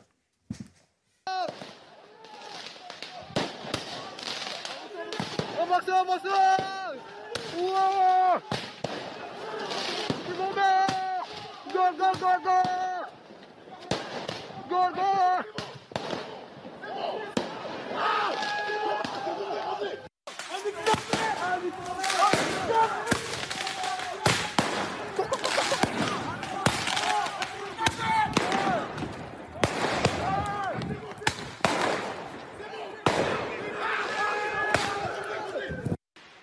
Salut mes CRS, voilà. Quel regard vous portez sur ces images, Christian euh, Proto Je rappelle que vous êtes fondateur du GIGN. On est sur des zones euh, quasiment insurrectionnelles D'un autre droit? Bah, je pense que on, est, on, on écoute par exemple le son, vous avez bien, fait de mettre le son et on le voit là. ils jouent à la guerre. Ils jouent à la guerre, vous les entendez, ils rigolent, même ils ne réalisent pas du tout. C'est là qu'on se, on se rend compte de la déconnexion qu'il y a au niveau d'une certaine jeunesse qui prend n'importe quel prétexte. En l'occurrence, ce prétexte, il est, il est un, un gamin qui, qui, qui s'est tué en voulant échapper simplement parce qu'il n'a pas mis ses gants et qu'il a fait n'importe quoi pour échapper à la police plutôt que d'être contrôlé, peut-être parce qu'en plus il avait autre chose, j'en sais rien, je ne connais pas les raisons, mais en tous les cas, il n'a pas voulu être euh, contrôlé. Et derrière, ça vous enchaîne une violence qui, et excusez-moi, je, je, peux m'empêcher de faire le parallèle, on le voit avec, dans d'autres circonstances où il ne s'agit pas du tout de l'équilibre d'une banlieue que l'on sait fragile sur, sur ce côté de Beauvais, mais pour une histoire de bassine où on tire et on fait 61 gendarmes au tapis. On est dans un monde qui va pas bien là. Il y a au niveau d'une certaine jeunesse, soit, vous l'évoquiez tout à l'heure, sur la manière dont euh, on a pu, autour de l'écologie, euh, embringuer une jeunesse en leur faisant croire qu'ils allaient pouvoir changer le monde et qu'ils oublient complètement que leur téléphone portable marche avec un centre data et que s'il n'y a pas de centre data qui est refroidi et tout, qui dépense de l'électricité, ça ne fonctionne pas, et des banlieues où il y a une petite partie de la jeunesse qui fiche le bazar, que l'on connaît et tout, laquelle n'est pas assez encadrée, laquelle n'est pas assez occupée, qui, tout d'un coup, considère que l'ordre public, ça ne le regarde pas dans son quartier. Et que le policier est aujourd'hui devenu un ennemi. On est dans des quartiers marquénaux où un rien peut embraser la situation, et là ce n'est pas rien, puisqu'il y a un fait dramatique, c'est-à-dire qu'un jeune de 25 ans du quartier euh, décède. Et euh, finalement, ça peut renvoyer à euh, ce qu'on peut craindre dans certaines zones, c'est-à-dire événements dramatiques, émeutes. Mais surtout, il décède tout seul. Pardon. Il refuse d'obtempérer sur un contrôle. Déjà, objectivement, lorsqu'on est une personne normalement constituée, lorsqu'on se fait contrôler, eh bien, on, obtempère. Déjà, premièrement, c'est le meilleur moyen de rester en vie, déjà, quel que soit le cas de figure.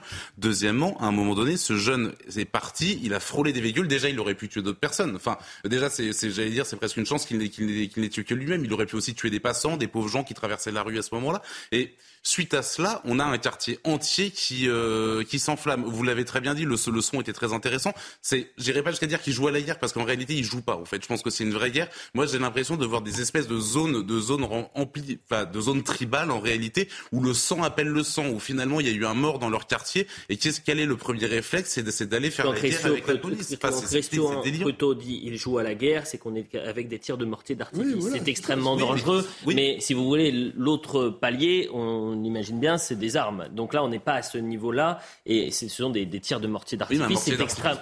exactement, c'est extrêmement dangereux. Là, en l'occurrence, ce sont des mortiers d'artifice, mais on a vu euh, d'autres scènes.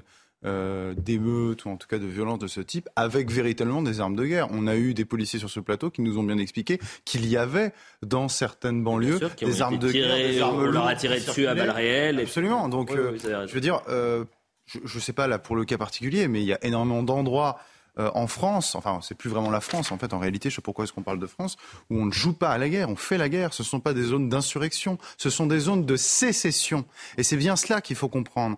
Dans ces zones-là, la police n'est plus la source d'ordre, elle est la source de désordre. Pourquoi? Parce que la police, c'est la garante du droit du droit, vous parlez de l'état de droit tout à l'heure, du droit français. En réalité, ce n'est plus le droit français qui s'applique ici. C'est un autre droit. C'est un, ce sont des autres règles. C'est le code des bandes. Et ce sont ces bandes-là qui font la loi. Il y a toujours un droit quelque part. Ici, c'est le droit de ces bandes. Et manifestement, ils ne veulent pas que la police intervienne. Et je vais vous dire une chose.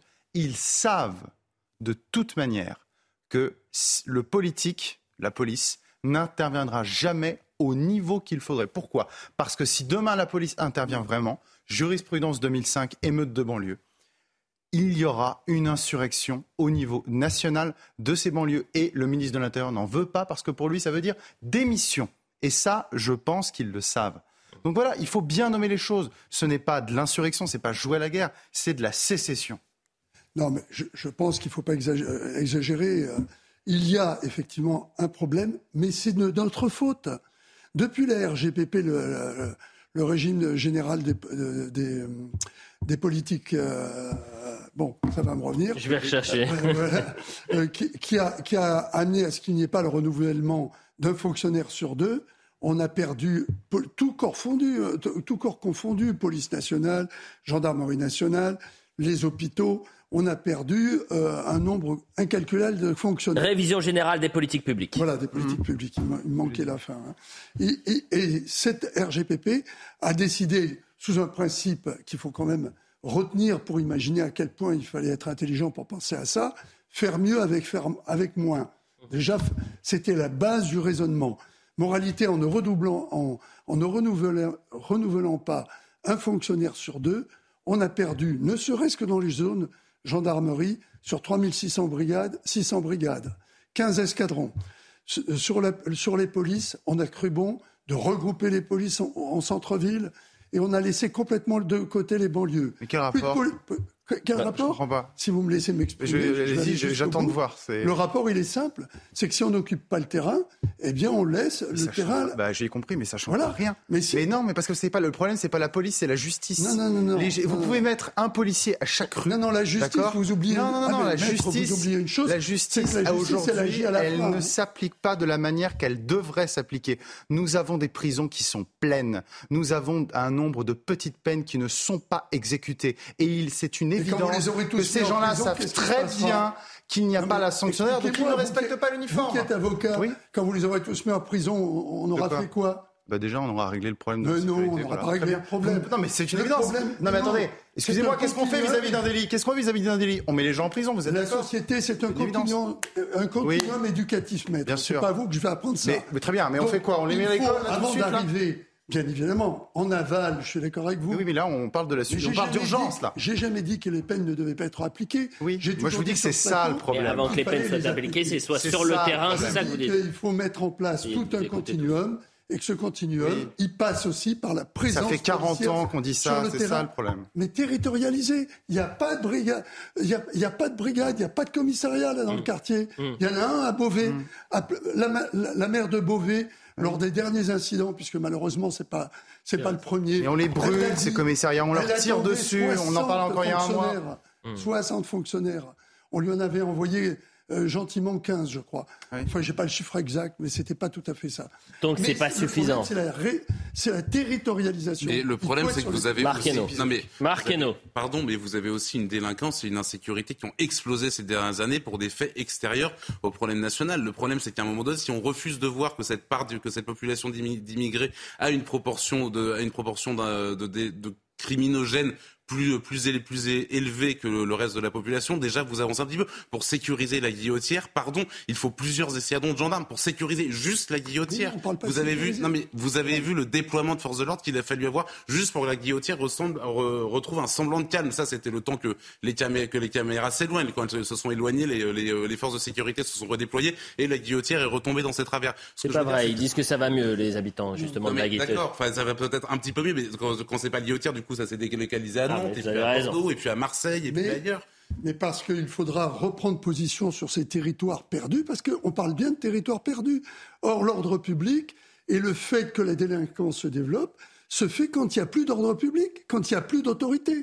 C'est comme ça que ça fonctionne. Mais c'est pas que la police. fonctionnent comme ça. Mais ce c'est n'est pas, pas- simplement par rapport à la couleur de peau. Non mais pardon, hein. mais Non, mais personne pas n'a dit- ça. Mais ce n'est pas ça, que pardon. la police. L'ordre public, c'est quoi l'ordre public? C'est le maintien de la paix sociale, d'accord? Ce n'est pas que la police. Je le dis, c'est aussi la justice. Si on refuse de voir qu'on a un problème en termes de place de prison, en termes d'exécution des peines, mais je vous le dis, vous pourrez mettre mais 50% Je vous ai d'effectifs policiers en plus, je vous ai dit ça ne changera rien. Il fallait voir quand même qu'il y avait un continuum. Oui. Et que comme tout ruisseau, c'est au départ que se fait une Bien sûr. rivière. Christian Proto, surtout- vous qui avez l'expérience justement Oui, du terrain et que vous avez euh, euh, été confronté en fondant le GIGN à l'extrême violence, euh, jusqu'au péril de Dans un vie. domaine un peu plus. Bien évidemment, dans un domaine plus spécifique. Mais ce que je veux savoir, c'est si vous avez des retours de terrain et est-ce qu'on vous dit aujourd'hui, c'est vrai qu'on est notre société est en train de basculer dans une société bien plus violente où le rapport à l'autorité euh, est encore plus extrême, c'est-à-dire qu'on n'a plus ce lien qui pouvait être tissé entre l'uniforme et le citoyen. Non, mais bien évidemment, on a ce retour. Mais pourquoi? Parce qu'à partir du moment où vous êtes, vous n'avez pas les moyens de pouvoir faire ce qui est euh, essentiel euh, pour, pour l'ordre public, la présence publique. Vous voulez du bleu sur le terrain Vous n'avez pas les moyens Oui. d'être sur place. Oui. Vous n'avez pas le contact. Donc il se crée un nouveau droit. Il faut savoir que quand on a voulu réformer complètement le renseignement en France, Mhm, et je citerai pas de nom pour faire de peine à personne, euh, on, a, on a à ce moment-là complètement supprimé les renseignements territoriaux. Ça fait euh, ce qu'on appelait les RG. Ça fait que six ans à peu près, sept ans, que les, on commence remettre à mettre des moyens. à remettre en place des moyens. Sans, si on n'a pas d'oreille, si on n'a pas Dieu, on ne sait pas. On ne sait pas ce qui se passe. La publicité, on revient dans un instant. Ce que je vous propose, puisqu'on a beaucoup parlé de sécurité, on fera euh, aussi un point sur l'inflation et la consommation des Français, qui sont là aussi. Vous avez deux tiers des Français qui ont euh, réduit leurs dépenses dans euh, la consommation euh, au supermarché. C'est-à-dire qu'ils font attention à ce qu'ils prennent. Vous avez peut-être, vous aussi, vu, assisté à ces scènes où, des gens, dans leur caddie, vont enlever certains produits parce que finalement le- la note est, trop salée et ils ne peuvent plus répondre finalement face à cette inflation. On va en parler juste après la publicité et on reviendra un peu sur des faits de délinquance, les chiffres de la délinquance à Paris et les coûts de l'immigration clandestine. A tout de suite pour la suite de Soir Info Week-end. Quasiment 23h30 sur CNews, la suite de Soir Info Week-end. Le trio pour euh, rester jusqu'au bout de la nuit, jusqu'à minuit. Christian Prutot, fondateur du GIGN, Pierre Gentillet, avocat, et Marc Hainaut, journaliste à Boulevard Voltaire. On va parler de l'inflation et de la difficulté que vous avez très certainement. Euh, vous avez peut-être euh, constaté lorsque vous allez faire les courses que la facture est en train d'augmenter, que la note est salée et des Français sont en grande difficulté aujourd'hui. Mais avant cela, on fait le point sur l'information. À Toriac, l'heure est au recueillement. C'est dans ce petit village que résidait Justine Vérac, 20 ans. Son corps a été retrouvé ce jeudi à Bénat, en Corrèze, près du domicile du meurtrier présumé. Lucael a été mis en examen pour meurtre, séquestration et viol. L'homme est passé aux aveux durant sa garde à vue. Dernier jour de campagne au Brésil, à la veille du deuxième tour de l'élection présidentielle, les ultimes rassemblements de Lula et Jair Bolsonaro ont eu lieu dans le pays. Demain, 156 millions de Brésiliens sont appelés aux urnes. Les derniers sondages donnent la victoire à Lula, ex-chef d'État de gauche, mais les scores sont très serrés.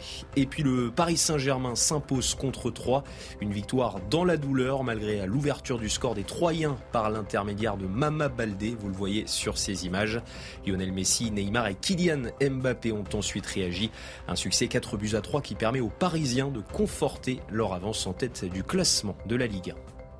Parlons de l'inflation. Donc, on a tous eu ce mouvement de recul au moment de payer nos courses au supermarché, la, hausse des prix qui touche tous les Français. Et euh, conséquence, c'est peut-être ce chiffre qui est le plus saisissant. Deux Français sur trois ont décidé de restreindre euh, leurs dépenses au supermarché, leur consommation euh, justement de, de produits. Un, un sondage d'Oxa pour le Figaro. Regardez le sujet qui est signé Maureen Vidal. Face à l'inflation, la sobriété volontaire est devenue la solution. Alors que la hausse des prix s'accélère en ce mois d'octobre, selon l'INSEE, l'augmentation a atteint les 6,2% en une année. Les Français choisissent donc de moins consommer. Selon un sondage Odoxa Backbone pour le Figaro, 73% des Français ont réduit leurs dépenses de consommation. Parmi elles, 75% ont réduit l'utilisation de leur chauffage, 76% ont diminué leurs déplacements en voiture ou encore 64% ont réduit leurs dépenses alimentaires. Des mesures qui n'épargnent presque aucun consommateur. Il y a des choses qu'on n'achète plus, effectivement. Et il y a d'autres choses qu'on prend euh, à des prix un peu plus attractifs, on prend euh, au fur et à mesure.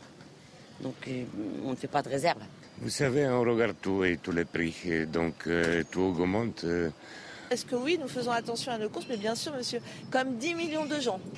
Plein de choses, on se prive de plein de choses. Du saumon, euh, du poisson, même la viande, euh, on regarde tout en fait. hein. Une progression de l'inflation inédite selon l'INSEE, puisqu'une telle rapidité de la hausse des prix n'avait pas été atteinte depuis les années 80. Christian Proto, 64% des Français qui ont donc euh, réduit leurs dépenses alimentaires pour être euh, le plus concret possible. C'est-à-dire que vous avez des Français qui aujourd'hui vont au supermarché, euh, se disent euh, ce produit que je prenais pour mes enfants, pour moi, pour me faire plaisir, euh, eh bien je vais ne pas le prendre parce que j'ai plus les moyens.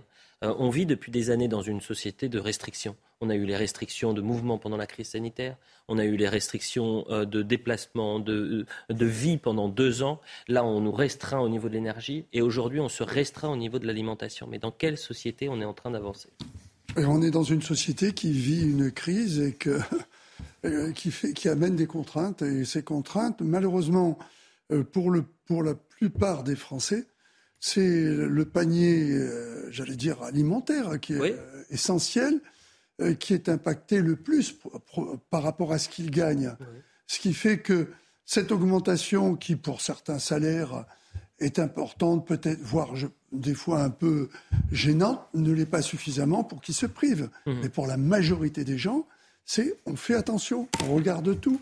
Au lieu d'en prendre deux, on en prend un. Madame le disait, euh, ils font pas de, réserve. vous oubliez le saumon, vous prenez de la truite fumée, par exemple. Mais euh, et, et, je crois qu'on est dans, dans, cette situation. Euh, je vais faire une comparaison qui n'en est pas une, mais qui ressemble à peu près à la même chose. Quand les gens ont vu le prix du carburant, alors que ça nous avait amené les jaunes, ils ont fait attention à leur manière de conduire, ce qui est un truc fou. Mmh, bien euh, sûr. En 2020, 15% des Français vivaient sous le seuil de, pauvreté et, ce seuil et, ce pourcentage est en train d'augmenter malheureusement. Alors, Marqueno, on va toujours dire du côté du gouvernement, ah non, non, non, mais euh, effectivement, on est en crise, effectivement, il y a l'inflation, mais on fait mieux que nos voisins.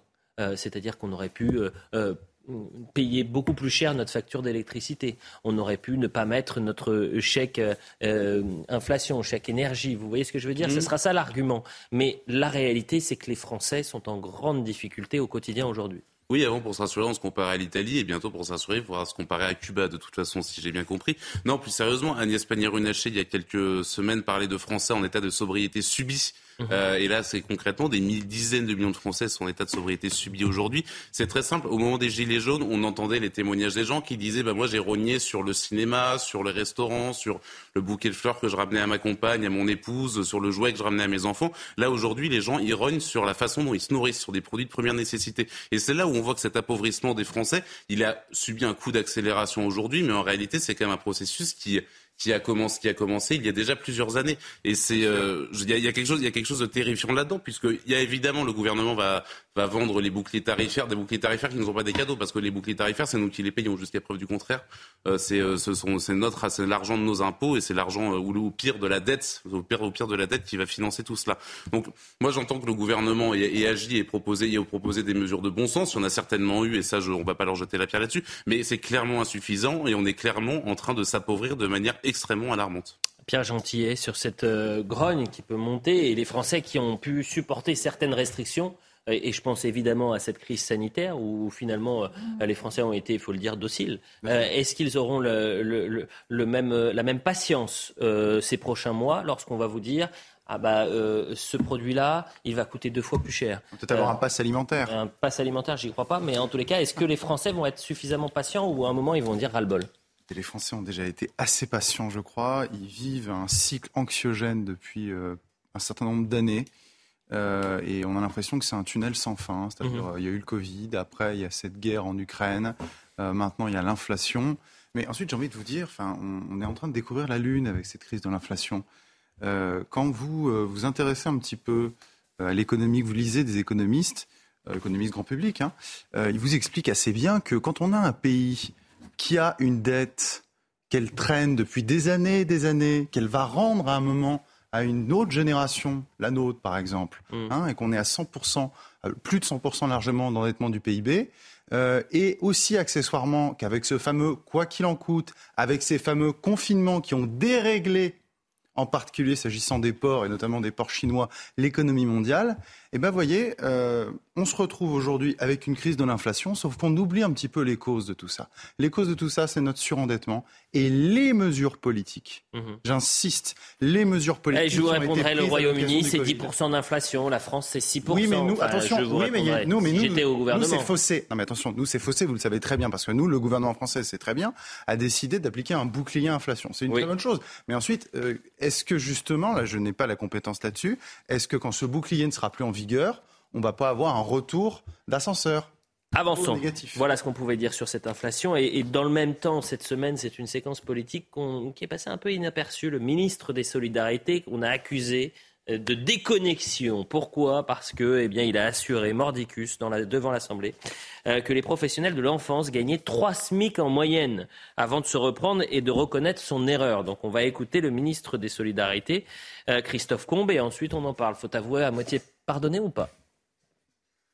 Maternelle, elle gagne en moyenne un SMIC par enfant gardé. C'est-à-dire qu'en général, on en garde, elle en garde 3. Donc c'est erroné de dire qu'une assistante maternelle, 3 SMIC, 3 SMIC en moyenne. Oui, monsieur, 3 SMIC, 3 SMIC en moyenne. 3 enfants. 3 enfants, effectivement, effectivement. Et là, vous nous faites. Et là, vous dites. Vous faites... Allez, le ministre conclut, après on vote. Le ministre conclut et après on vote. Comment? Chers collègues, chers collègues. Et vous nous dites. Chers vous nous collègues, dites- chers collègues. Monsieur, messieurs, s'il vous plaît.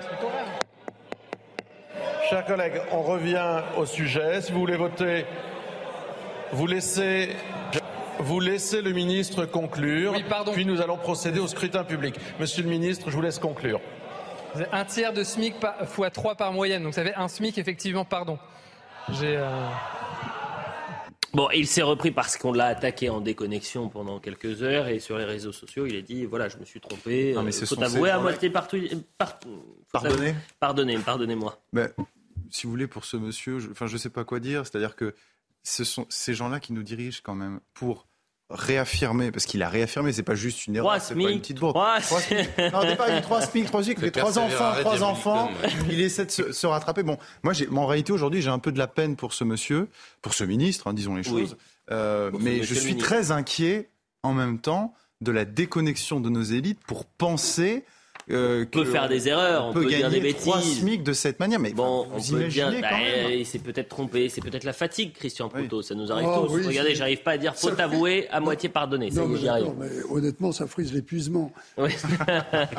Non, euh, bon, allez, on va pas, faut pas tirer sur les ambulances, mais quand même, ça, moi ouais. je pense plutôt aux assistances maternelles qui effectivement Il va les rencontrer la semaine prochaine. ont- c'est une vraie problématique, comme tous ces métiers de service à, à la personne.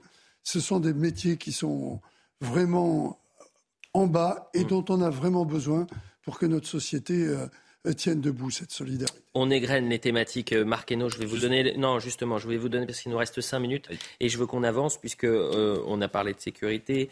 Euh, moi, je suis tombé sur les chiffres de, de l'immigration.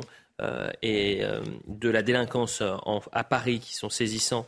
Et je le donne très rapidement. hein. Vous avez 70% des vols avec violence qui sont commis par des étrangers. L'immigration illégale a un coût pour nos Français. Cette semaine, le contrôle général des lieux de privation a dévoilé pour la première fois le coût justement d'une journée en centre de rétention administrative. Voyez le sujet de Marine Sabourin.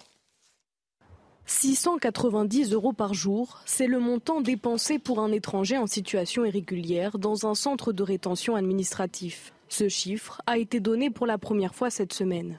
Le coût de la rétention administrative, je vous invite à vous rapporter euh, au, à un rapport de la Cour des comptes, celui qui m'a fait sursauter, 690 euros jour. Je ne comprends pas comment ça peut coûter si cher. Cette somme englobe les frais de fonctionnement et d'entretien du centre de rétention administratif, les salaires des policiers et gendarmes et les dépenses quotidiennes des étrangers en situation irrégulière. Dans un document que la rédaction de CNews a pu consulter, 1197 individus étaient placés en centre de rétention administratif la semaine dernière, soit une dépense de plus de 800 000 euros par jour. Selon un dernier rapport datant de 2018, l'expulsion d'un clandestin était quant à elle estimée à 13 800 euros.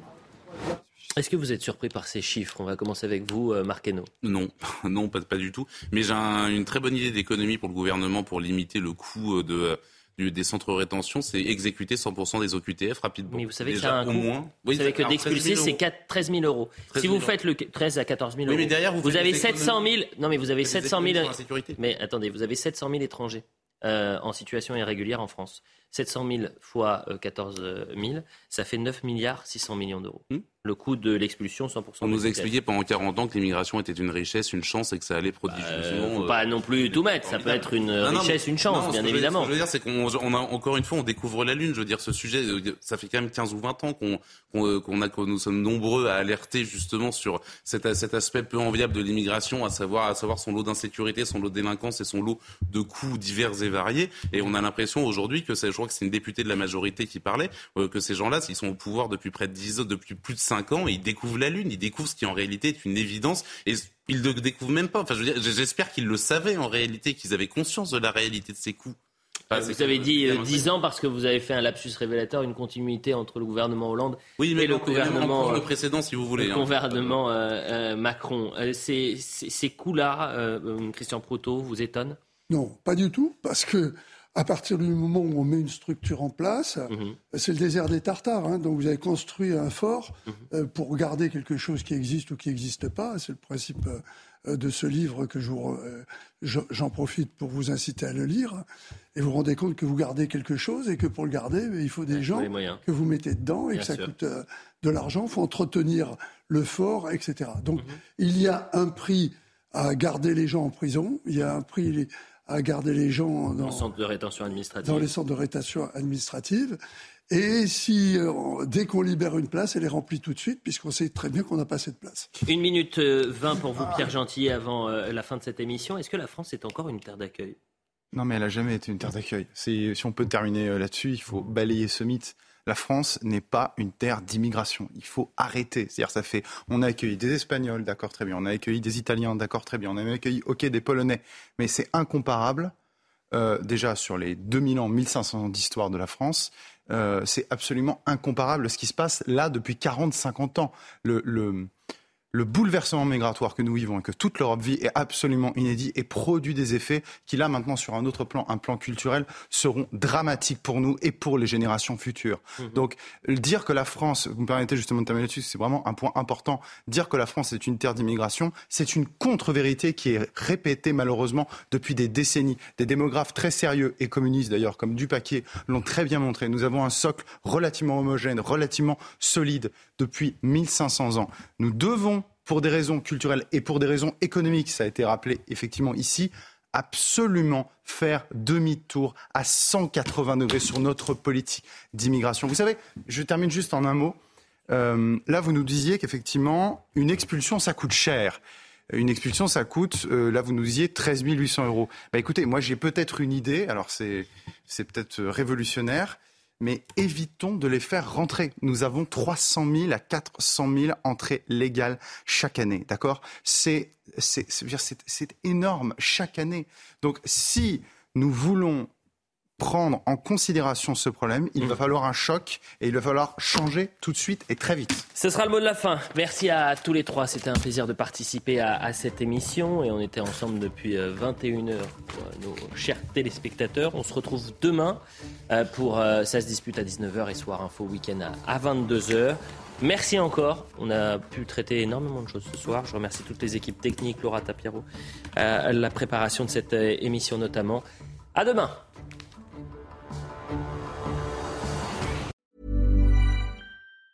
Hi, I'm Daniel, founder of Pretty Litter. Did you know cats tend to hide symptoms of sickness and pain? I learned this the hard way after losing my cat, Gingy. So I created Pretty Litter, a health monitoring litter that helps detect early signs of illness by changing colors, saving you money and potentially your cat's life. Pretty Litter is veterinarian developed, and it's the easiest way to keep tabs on your fur baby's health right at home. Go to prettylitter.com and use code ACAST for 20% off your first order and a free cat toy. Terms and conditions apply. See site for details.